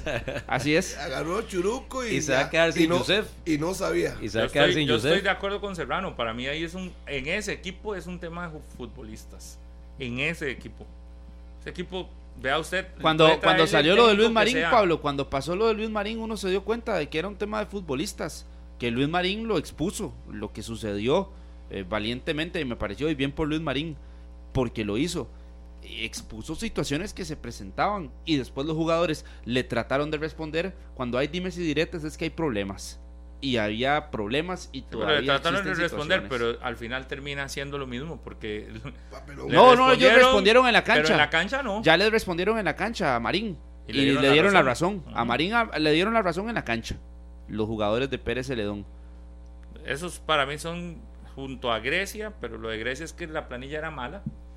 Muy la limitada. planilla muy limitada y yo creo que ahí también hay una responsabilidad de Mauricio Wright que no puede no puede quitarse de encima eso que le deja a Grecia una planilla totalmente desequilibrada. Una planilla no al- que no le alcanzaba. A Grecia le está alcanzando para, para salir del último lugar, pero para algo más no. Ese, ese equipo necesita, está mal armado, está muy mal armado. Pero, y aún así, con ese equipo está sacando puntos. El actual técnico es el dueño. Menos que ya por Pero eso- sacando puntos, para mí sacar puntos es que, para mí sacar puntos es, estaríamos hablando otra cosa. Pero, pero, pero si, si nos vamos a la realidad, Grecia no ha estado sacando puntos. Grecia lo que está haciendo es sumando como para no ser el último. Pero si- yo a alguien le creo que me dice que está sacando puntos si tuviera cuatro o cinco victorias en un campeonato nacional. Grecia lo que tiene son dos. Y con la misma planilla que armó Wright y que ni, ni Wright ni el otro técnico Sí, pero. Harry, a ver, ni si, pero no, pero vamos a ver, una planilla que le alcanza para ganar dos de 18 partidos, usted a esa planilla no le puede no le puede aplaudir nada. Por eso No, el día, no, por eso No, yo no, ese no. día critiqué el día que habían ganado un partido y que el técnico salió diciendo que iban a ir a celebrar. A tomarse unas te- unos tequilas. Unos tequilas, digo San Román. Un equipo que dos que lleva de 18 partidos solo dos victorias, no, no se No, merece celebrar nada. No, de- debe estar tres, deseando más bien que termine el campeonato, ese tipo de equipos. también. Sí, por eso. muy largo. Yo por eso ahí evalúo lo de Diego Vázquez con las cinco victorias en Punta Arenas. Y yo siento que lo de Diego Vázquez no era tan malo. A mí me gustó el estilo de Vázquez al inicio. tres. Le dio mucho orden a Punta Arenas. Mucho, mucho orden. Sí, le dio. pero se le acabó y cinco derrotas al hilo. Cinco victorias. de Habría cinco que preguntarle si se guardó algo, ¿verdad? ¿Y cómo se le declaraciones. No sabemos qué sucedió. No, eso dijo, él, él lo dijo, que le cambiaron muchas cosas en el camino. Pero yo leí, pero creo que fue a nivel dirigencial, ¿no? Sí, sí, sí, a nivel... Habría que preguntarle a nivel de planilla y de jugadores, sí. Hay que ir a la pausa, ¿no? Por alguna sorpresa, sí. Para Claro. venir a hablar de más de lo que pasa, porque el campeonato sigue. Cuatro mil entradas, Pablo, ¿verdad? Se vendieron en preventa para la selección de Costa Rica. Observar a la selección porque se juega todo o nada. ¿Qué? ¿Qué? Es un tema delicado para, Tema para que- Pablo. ¿Por qué? Y que usted lo quería en el Nacional. Es donde debo ver la selección. Sí, sí, sí. Punto. Yo no sé cuál va a ser mi ser. ¿saben? Van a Zaprisa, perfecto. Pero buscar a Zaprisa para ganar a Panamá. Eso, eso es lo que a mí no me Le no estamos me pasa. demostrando Sí, pero miedo ¿qué a fue? Panamá. ¿Aspecto económico o deportivo? Es que Sí. nadie habla. O si hablan, dicen Sí. A y después otro No, no, dice pero B. usted- y a mí me hizo una C. gracia. Me encanta este Gustavo Alfaro en eso. No, yo no voy a ser de los que le aplaudo de que ande a ver, pero sí me, ¿sabe qué sí le aplaudo? Que se pase las, de, las, las, las directrices de y les diga, se las pase por alto. Ah, no, no, no, tranquilo. Llegó al estadio, mandan una, no va a hablar, Repartiendo abrazos. Qué no maña hablar, eso, ah, no maña. hablar, ni No lo habla. busquen. Ni lo busquen, que Pero no, no, va a le, hablar. no le recuerda a Suárez cuando llegó.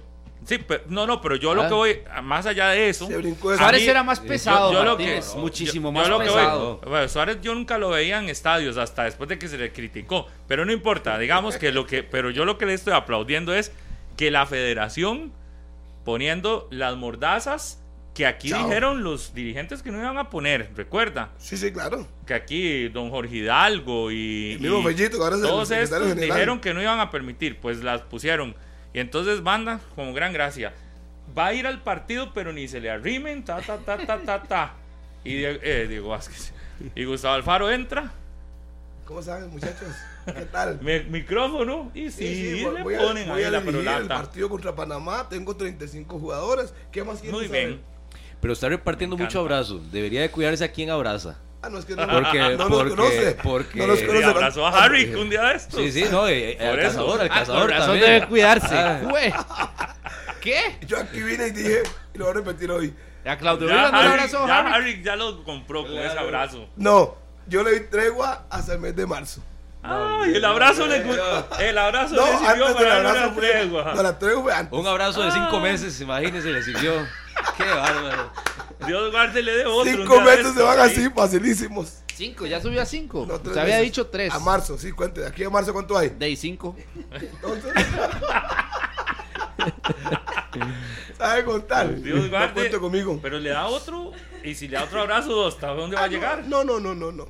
Tranquilo. Pasen el ambiente, aquí está la banderita. Peace and love. Cuando toque, es más, si juega muy mal contra Panamá y no plantea nada No, pero, interesante, pero es un tipo inteligente, se está ganando algo. A mí la lo que me parece, me parece más Matosas que, que Suárez, porque Sí. Matosas lo- los primeros días que llegó, ¿se Lechuga. acuerda? Iba a todo lado, le hablaba a todo el mundo, enamoró a Costa Rica entera. Pero son estilos. buah, Pero este yo lo veo más diferentes. real. Yo a este lo veo como más, sí, sí, sí, sí. Y veo que está enfocado en el trabajo. Cuando conversó con Oscar Segura y, y nos contaba Oscar Segura que él le, le dijo, Se acá en Costa. Rica hay situaciones y dijo, no, no, yo a Costa Rica voy a alcanzar un objetivo y a formar un equipo y esa será mi prioridad. Y, y eso me parece que es importante, que por cierto ha anunciado la Federación Costarricense de Fútbol, 10 de la mañana de este jueves será la presentación oficial. En esa presentación estará el tema principal que será, bueno, la lista de convocados contra Panamá, qué va a pasar, quién la va a presentar, si se va a presentar este mismo día o cuándo la presentarán. Porque dijo ya que a partir del 35 fin de semana que tiene que tiene bajar a que 23, ya lo dijo. juntarse la selección. Sí, pero bueno, hagamos una pausa para seguir, hablar de, para seguir hablando de Gustavo del Faro. Pero Lechuga. lo veo, yo, pero lo que veo es que sí le gusta trabajar. Es que Matosas era no guapo solo, entonces usted no llega- sabía si venía de eso. No es cualquiera que llega a un país y de una vez se va a un partido. Sí, estoy cansado que viaje más Suárez, largo. a Suárez hubo que rogarle para que fuera a estadios. Matosas cuando vino, bueno, cuando lo contrataron estuvo tres meses observando a la Yo selección. lo vi tomándose un café ahí con, con un vasito que a la par de paleta. Saludos para don Edgar Artavia. Así está, está Con el Cocha estaba, con Cocha Alfaro. Siempre Ajá, con bien. una foto, con, con un, va- un vasito de café como todo el mundo. Sí, sí. Ay, pura vida, man. Bien, no, pero eso yo siento que se ve bien. Luis. Fernando Suárez llegaba, Había que darle el solo café iba a un estadio, se sentaba a un lado, no saludaba a nadie y se iba. Sí. ¿Cuándo iba? Cuando le daba la gana ir. Y solo a Guadalupe. Y hacía caras. Se iba por la, la ruta nueva de chun, chun, chun, pum. Llegaba a Guadalupe, salía, saludaba y se iba. Y este, este viene de una vez, dijo, no, no, pónganme a mí a entrenar, pónganme a mí todo. He visto, y, y si es del estilo de Vivas, que dicen que son como, como, eso, ¿cómo es que dicen? Que- Workaholic, porque les gusta trabajar mucho. Sí, son trabajadores de esos de los que pasan todo un día metidos. Si es de ese estilo, que Ajá. dicen que es ese estilo, que El es mismo estilo de Horacio Elizondo. eh, a Vivas, y pareciera que puede ser algo bueno. Ojalá. La, la Federación Costarricense de Fútbol, con prácticamente todas las direcciones importantes em, de escuela argentina. Jueves, Argentinos. dan la lista. Eh. Presentación del cuerpo técnico. Ah, Lo que les decía ahorita. Debería, debería ser incluida en la lista porque ya el partido es en 8, Sí, 10 es que días. sí, va, va a ser eh, en muy poco tiempo dos conferencias. Sí, ¿para qué La dos? presentación y luego la lista. Y de las preguntas que se van a hacer el jueves se pueden hacer de una vez con la lista. Con la lista. sí. Pero bueno.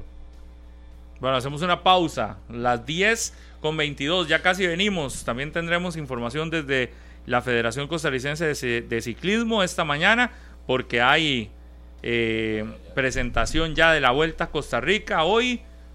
Ya casi volvemos con todo acá en 120 minutos. 10 con 27 en la mañana, gracias por continuar con nosotros acá en 120 minutos. Continúa todo el mes el Black November de Walmart. No dejes escapar estas extraordinarias opciones de financiamiento con hasta 18 meses sin intereses.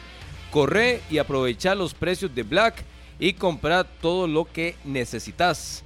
Solo en Walmart a las 10 con 28 en 120 minutos. Anunció ayer el Saprissa, cuatro semanas fuera. Ariel Rodríguez, su goleador, su principal carta en ofensiva y pendiente de lo que sucede con la vuelta a Costa Rica. Qué lástima por Ariel Rodríguez, porque es un jugador que traía uno de sus mejores eh, semestres en los últimos años. Pierde una figura, pero ayer lo decía yo con respecto a lo de Ariel. El mejor goleador del semestre para el Saprissa es Jaume East en todas las competencias. Tiene 14 goles, Ariel tiene 13. Y sí es muy lamentable para un jugador como él volver a sufrir una lesión. Eh, sabemos cuánto lo han afectado, cuánto lo han golpeado en los últimos años y lamentablemente se perderá seguramente también pues eh, un mes importantísimo para el Saprissa porque viene torneo de Copa a la final, no va a contar con Ariel Rodríguez y será inicio de semifinales donde estaría eh, así en la cuerda floja todavía. Tratando de buscar su nivel futbolístico, ¿verdad? Porque no es tan fácil. Igual, igual ayer estuve hablando con, con gente cercana al, al camerino del Saprisa. Se habla de cuatro semanas, pero no van a ser cuatro semanas. Va a ser menos. Va a ser menos. Se envía el comunicado de cuatro semanas, pero ya la proyección del cuerpo médico del Saprisa es que ya en esas cuatro semanas esté a tope esté recuperado al 100% y que no tenga ningún inconveniente de estar en el terreno de juego. Cuidado y si no, aparece en la tercera, segunda, casi tercera semana de recuperación.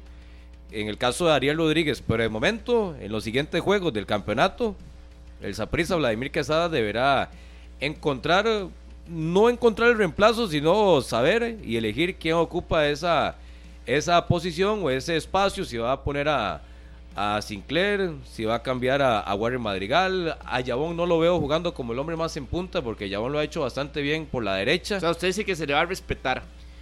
No, no, y va a aparecer Sinclair, lo más probable.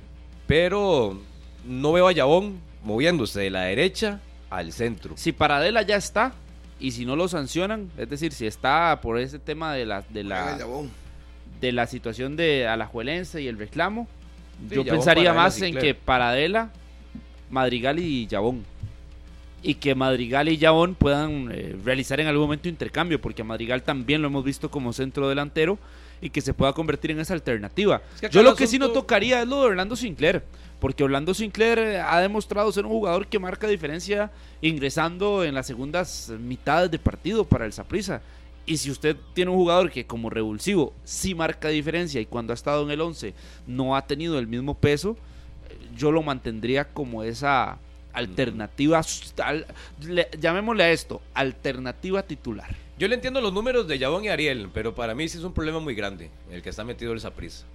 Porque si nos vamos a características, a oportunidades y a opciones de gol y efectividad, lo de Ariel está por encima de Yabón.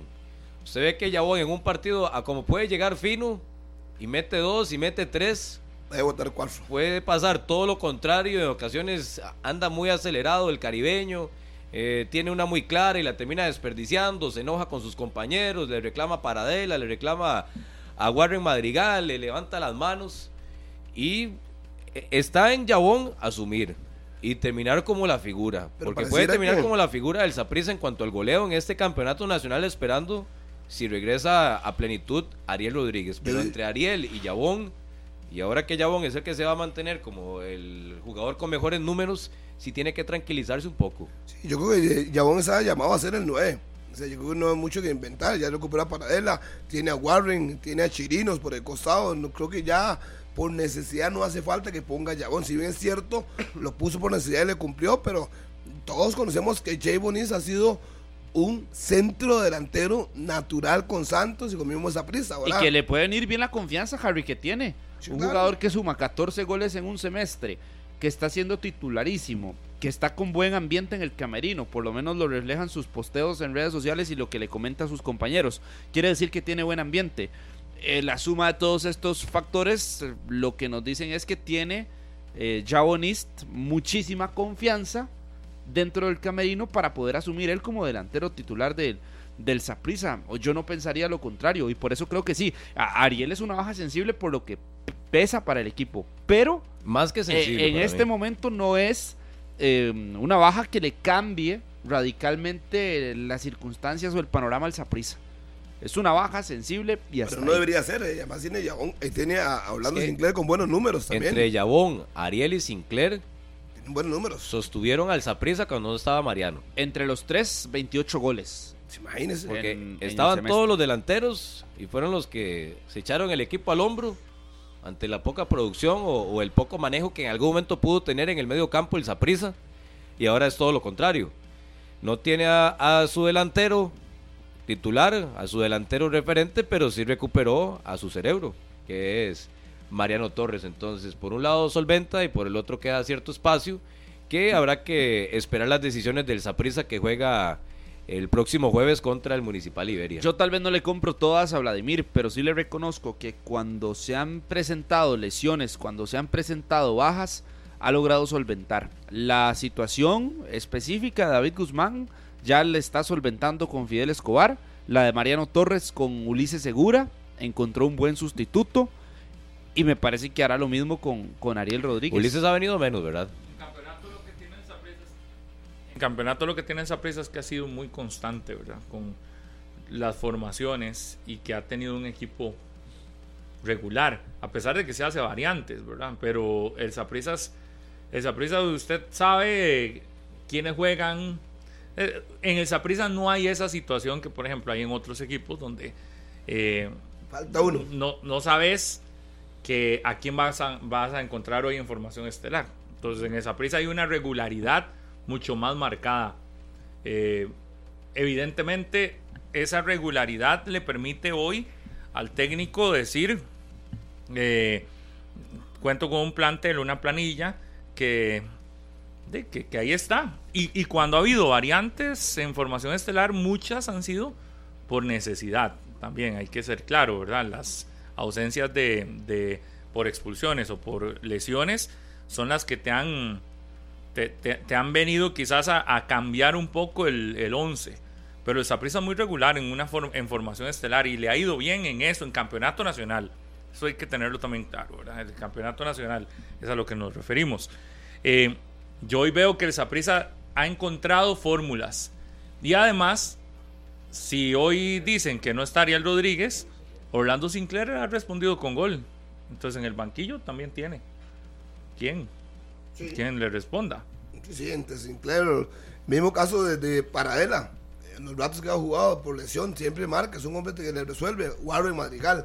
Es que no depende necesariamente de uno. Si bien es cierto, Ariel, Sinclair y Llevón se concentran, pero tiene gol prácticamente por todos lados, esa prisa. Y le resuelven. Y creo que eso es una ventaja para Vladimir. Una gran ventaja, dicho sea de paso. Sí, sí, sí. Sí, sí, y el Saprissa ha logrado resolver y ha logrado encontrar en, en figuras que no, no que hacen que no se que no se Que no se quiebre el equipo. Que el no se equipo. quiebre el equipo. Porque, y, y- y yo ahora le mencionaba lo de Guzmán, lo de Mariano, pero ahora también podríamos mencionar lo de Paradela, que cuando no estuvo eh, fue por Vladimir Quesada que Jabonista encontró un espacio por fuera. Y Jabonista lo cumplió. Y retomó ahí un nivel que ya le conocíamos en su equipo anterior, en el Santos de Guapiles, y lo retomó en otra posición y tomó esa confianza que les hablaba ahora. Es que a Vladimir, a diferencia de Carevic, a Vladimir no le, no le gusta la, la dosificación o la rotación.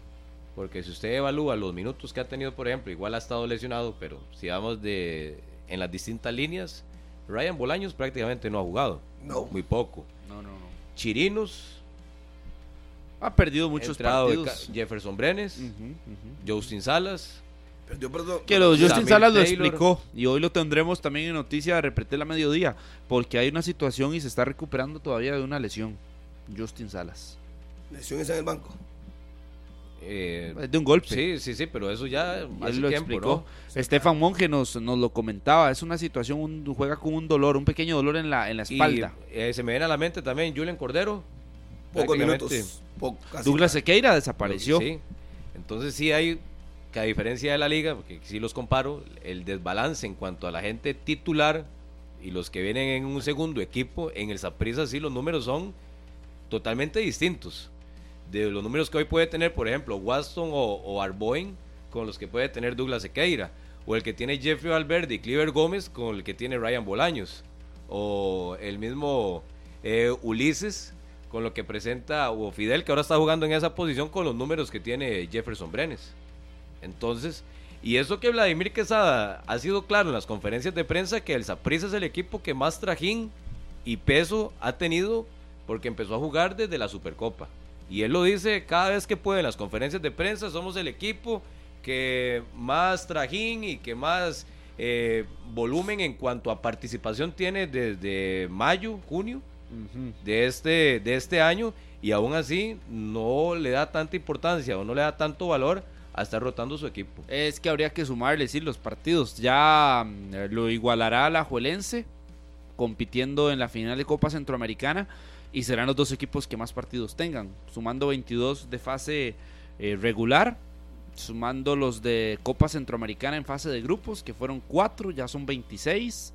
A esto le suma desde cuartos de final hasta semifinales de torneo de Copa, son 2, más la final 3. Eh, son muchos partidos, 22 más 4, ya van 26, 29 partidos. Y a esto hay que sumarle fase final de Copa Centroamericana, que podrían ser para la Juelense 6, para el Saprissa fueron 4. Eh, son más de 30, y, casi 35 partidos los que llegan a sumar estos equipos durante el semestre. Por lo menos podrían llegar a sumar esta cantidad de partidos sin contar la fase final del torneo contando fase final del torneo, hablaríamos de que podrían ser prácticamente 40 partidos en cuestión de 5 meses competitivos. Es un ritmo muy acelerado y un ritmo muy pesado, muy pesado. Sí, sí, sí, pero, pero ha logrado solventarlo. Sí, sí, por eso le decía, hay formas. Todos los caminos llevan a Roma, dice el dicho. Todos los caminos de ahí podrán llevar a, a resultados deportivos. Uno es el camino de la dosificación, el otro es el camino de la regularidad. Pero el camino más pesado sigue teniéndolo la liga. Entre todos. Claro. Es el camino más gran, largo y pesado. Pues la liga le súmele que si quiere ser campeón nacional tendrá que buscar al menos cuatro finales. Eh, pero sería el mismo camino que tendría que enfrentar esa prisa. Sí, pero hoy el Saprissa para, puede ser para tener un título en cuatro, puede. Pero si a la Juelense busca ese panorama, no necesita forzar. El Saprissa puede ser campeón nacional, que es eh, eh, en este momento su aspiración más grande de las que tenía en el camino. ¿En cuántos partidos? ¿Le quedan cuatro de la fase regular? En ocho partidos. En ocho, partidos más. Saprissa en ocho partidos ya puede levantar la copa. O en diez a la Juelense tiene que sumarle 10. Súmale dos más, 10. ¿Y cuatro más? Cuatro más. No, cinco con el torneo de Copa. pues ese también no tiene esa prisa. Digamos que no. Cuatro más. Cuatro más. Mientras esa prisa ocupa ocho, la liga necesitaría. tiene que enfrentar el título con 12 partidos. Hacemos una pausa. Ya volvemos. Antes, línea de herramientas Trooper, Daniel. Sí, línea de herramientas Trooper con más de 60 años de experiencia en el mercado de herramientas y productos para la industria ferretera. El mejor desempeño y calidad garantizados. Consígalas en las mejores ferreterías del país. Unidos Mayoreo, líder en distribución de la marca Trooper en Costa Rica. 10 con 41, una pausa y ya continuamos. 10 con 46 de la mañana. ¿Sabes dónde podés llenar tu carrito con las mejores ofertas en hogar, electrónicos y alacena? Sí, en Maxi Palí. Aprovecha todo el mes de Maxi Black en cualquier Maxi Palí del país. No podés dejar pasar la mejor época del año. Corre ya al Maxi Black. Ahora también en línea en maxipali.co.cr. Vamos hasta la Federación Costarricense de Ciclismo con Estefan Monge. Hay presentación de la vuelta en bicicleta a Costa Rica. Estefan, ¿qué tal? Buenos días. Eh, me hace recordar muchos momentos de niñez. Buenos días, el saludo para todos. Acá estamos, acá estamos en la sabana ya eh, acaba de comenzar la conferencia de prensa de la presentación de la Vuelta a Costa Rica, una de las conferencias que más hemos estado esperando durante mucho tiempo y por supuesto donde Monumental estaremos dándole seguimiento a la gala del ciclismo costarricense. En estos momentos lo que están viendo en pantalla para los que están por la radio son las declaraciones por parte del patrocinador eh, más fuerte que tendrá la Federación Costarricense de Ciclismo para esa Vuelta a Costa Rica y ahora sí vamos a proceder a escuchar las declaraciones de Donos Oscar Ávila, el presidente de la Federación Costarricense de Ciclismo, que ya va a develar cuáles serán esas 10 etapas de la Vuelta a Costa Rica 2023 en la edición número 57 que se va a disputar este 2023. Etapas que ya entonces va a confirmar el presidente de la Federación Costarricense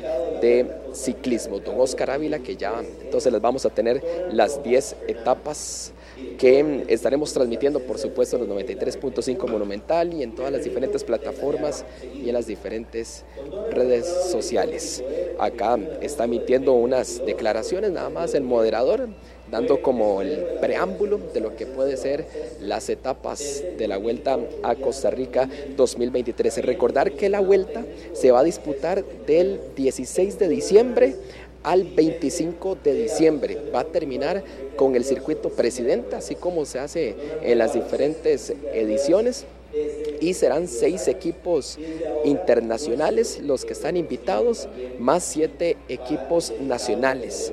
Repetimos, siete equipos nacionales y seis escuadras internacionales las que van a disputar esta Vuelta a Costa Rica 2023. Ahora sí, se vendrán las declaraciones de don Oscar Ávila, el presidente de la Federación Costarricense de Ciclismo, que la escuchamos acá en 120 minutos. Buenos días, don Rodolfo. Buenos días a la prensa. Buenos días a todos los compañeros de la Federación y colaboradores y a todos los patrocinadores que se encuentran hoy en este gran día. Es decir, es un día donde anunciamos la 57 Vuelta a Costa Rica un evento que todo un país, todo un pueblo espera para fin de año, como ya es costumbre, es una tradición de nuestro pueblo costarricense.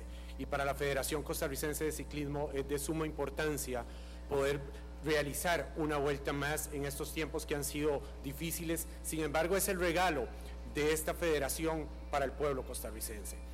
Como bien se adelantó, tenemos una vuelta espectacular, una vuelta muy equilibrada, una vuelta donde tendremos eh, muchísimos factores que van a ser determinantes a la hora de sacar ese gran campeón de este año.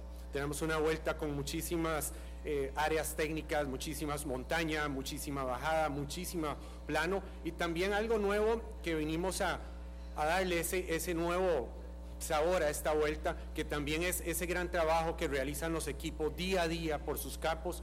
Esta vez van a tener también una contrarreloj por equipos, que teníamos ya tiempo sin tener una contrarreloj por equipos. Y otro de los factores importantes y que hemos escuchado mucho a la misma afición, donde hablábamos de una llegada al Estadio Nacional, pues este año volvemos al Estadio Nacional después de muchísimos años, gracias al apoyo del ICODER.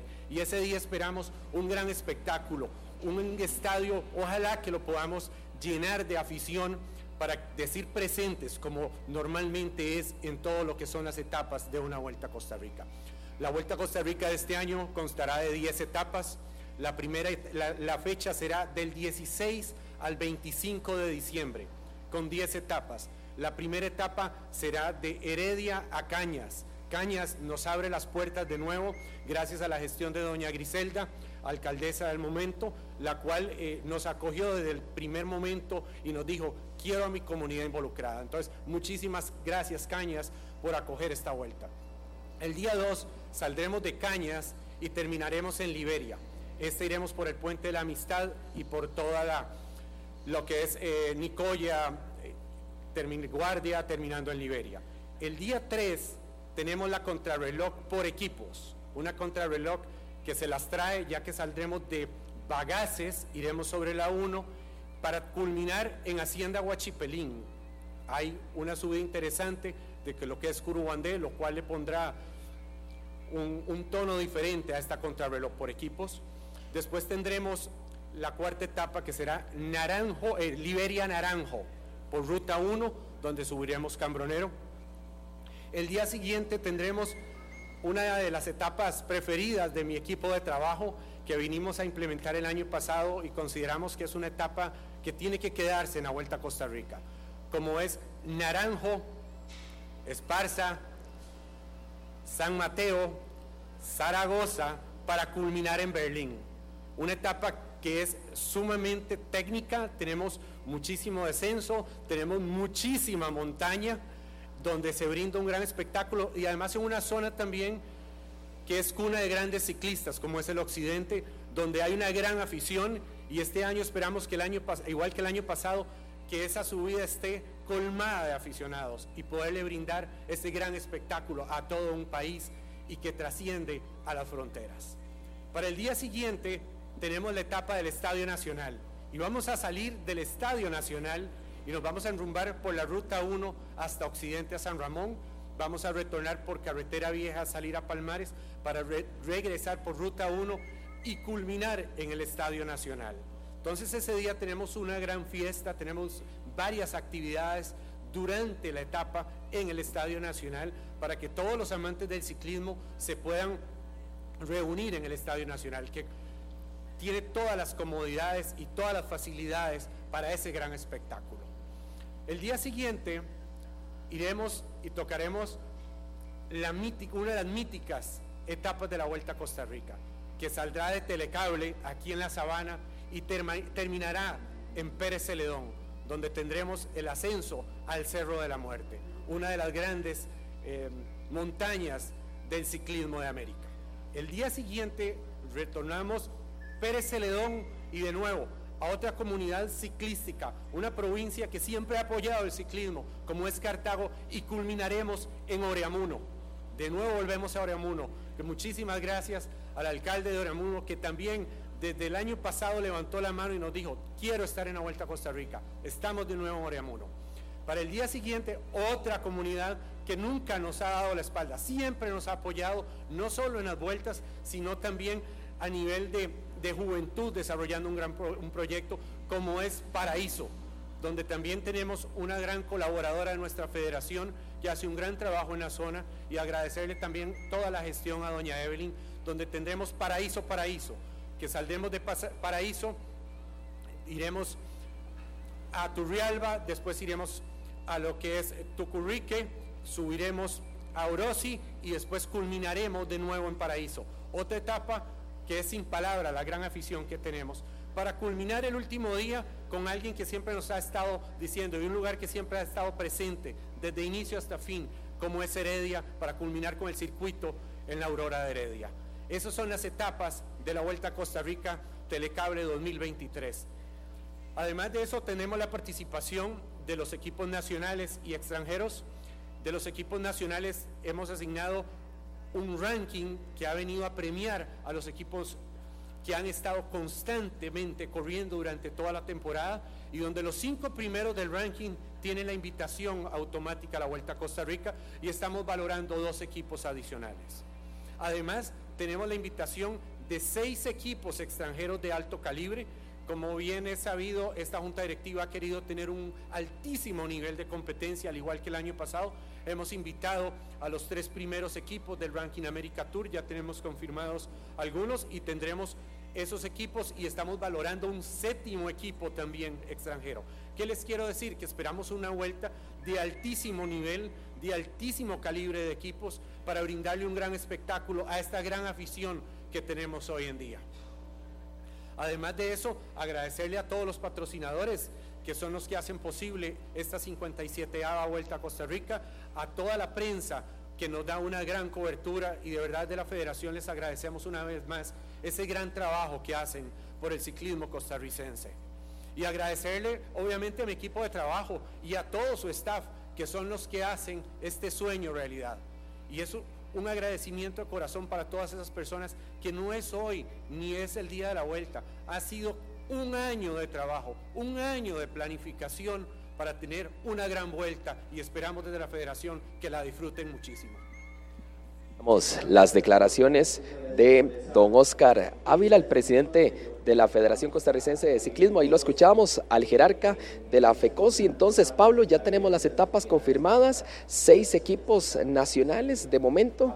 Em, y también ya se están confirmando la selección de Colombia, de Guatemala, el Movistar de Ecuador, el Banco Guayaquil de Ecuador, Canels de México y un equipo también de Países Bajos. Se tendrán también 16 metas volantes distribuidas en los 10 días de competencia, así como 15 premios de montaña. Pablo, confirmada la vuelta a Costa Rica 2023. Sí, Estefan, aquí están. Entonces reiteramos las etapas. Ya las mandó la Federación Costarricense de Ciclismo. En la etapa 1, 151 kilómetros, Heredia Cañas. Etapa 2, 160 kilómetros, Cañas Liberia. Etapa 3, 41 kilómetros, Bagaces Curubandé. Esa es una contrarreloj por equipos. Etapa 4, 107 es la más larga esta, 172 perdón, kilómetros, Liberia Naranjo. Etapa 5, 20 de diciembre.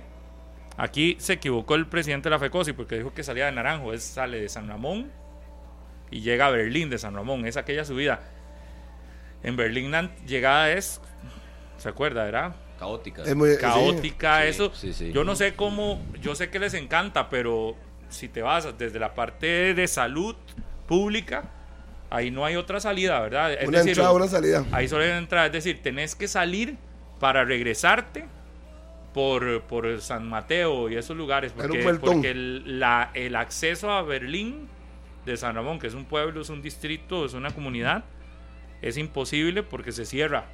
Entonces, A ver qué pasa. yo sé que les encanta, pero ojo esa Que etapa. de hecho las recuerdo el año anterior que antes de que Sí. iniciara la etapa, la policía de tránsito hacía la advertencia de las móviles, eh, del No podía. todo, desde iniciando la etapa, todo tenía que estar casi que ordenado. Ahí no hay, ahí no hay forma. Es, Sí. Para que se den una idea, es un. Ahí no hay ni señal de Y, una, y sí, internet. y una calle muy angosta, muy chiquitita. Ujú. Pero no bueno. hay ni siquiera un lugar donde, donde se poder haga todo. parquearse, Ujú. sí. Pues Al bueno. 21, el Estadio Nacional, entrada y salida al Estadio Nacional por la carretera 1, dando la vuelta a San Ramón y regresando al 111 Estadio Nacional. kilómetros. es eso. Escucharé emocionado, Harry. 20 etapa 22 de diciembre, 126,67 kilómetros, San José, Pérez Celedón, etapa reina de vuelta a Costa Rica. Al día siguiente, 23, 117 kilómetros de regreso Pérez Celedón hasta Oriamuno de Cartago. La penúltima será 90 kilómetros Paraíso, Paraíso, entrando por Tucurrique, si no me acuerdo, y salíamos allá por el mirador de Bujarraz y todo ese muy lindo pa- paisaje. Y cierra en el típico parqueo allá en el Parque de la Aurora para un total de 99 kilómetros. Fandeli lanza la nueva línea de abrasivos en corte y desbaste grano cerámico. Mayor poder de corte, alta productividad. De venta en las mejores ferreterías Fandeli. Nos vamos, que tengan un excelente día. Gracias por acompañarnos. Chao. Este programa fue una producción de Radio Monumental.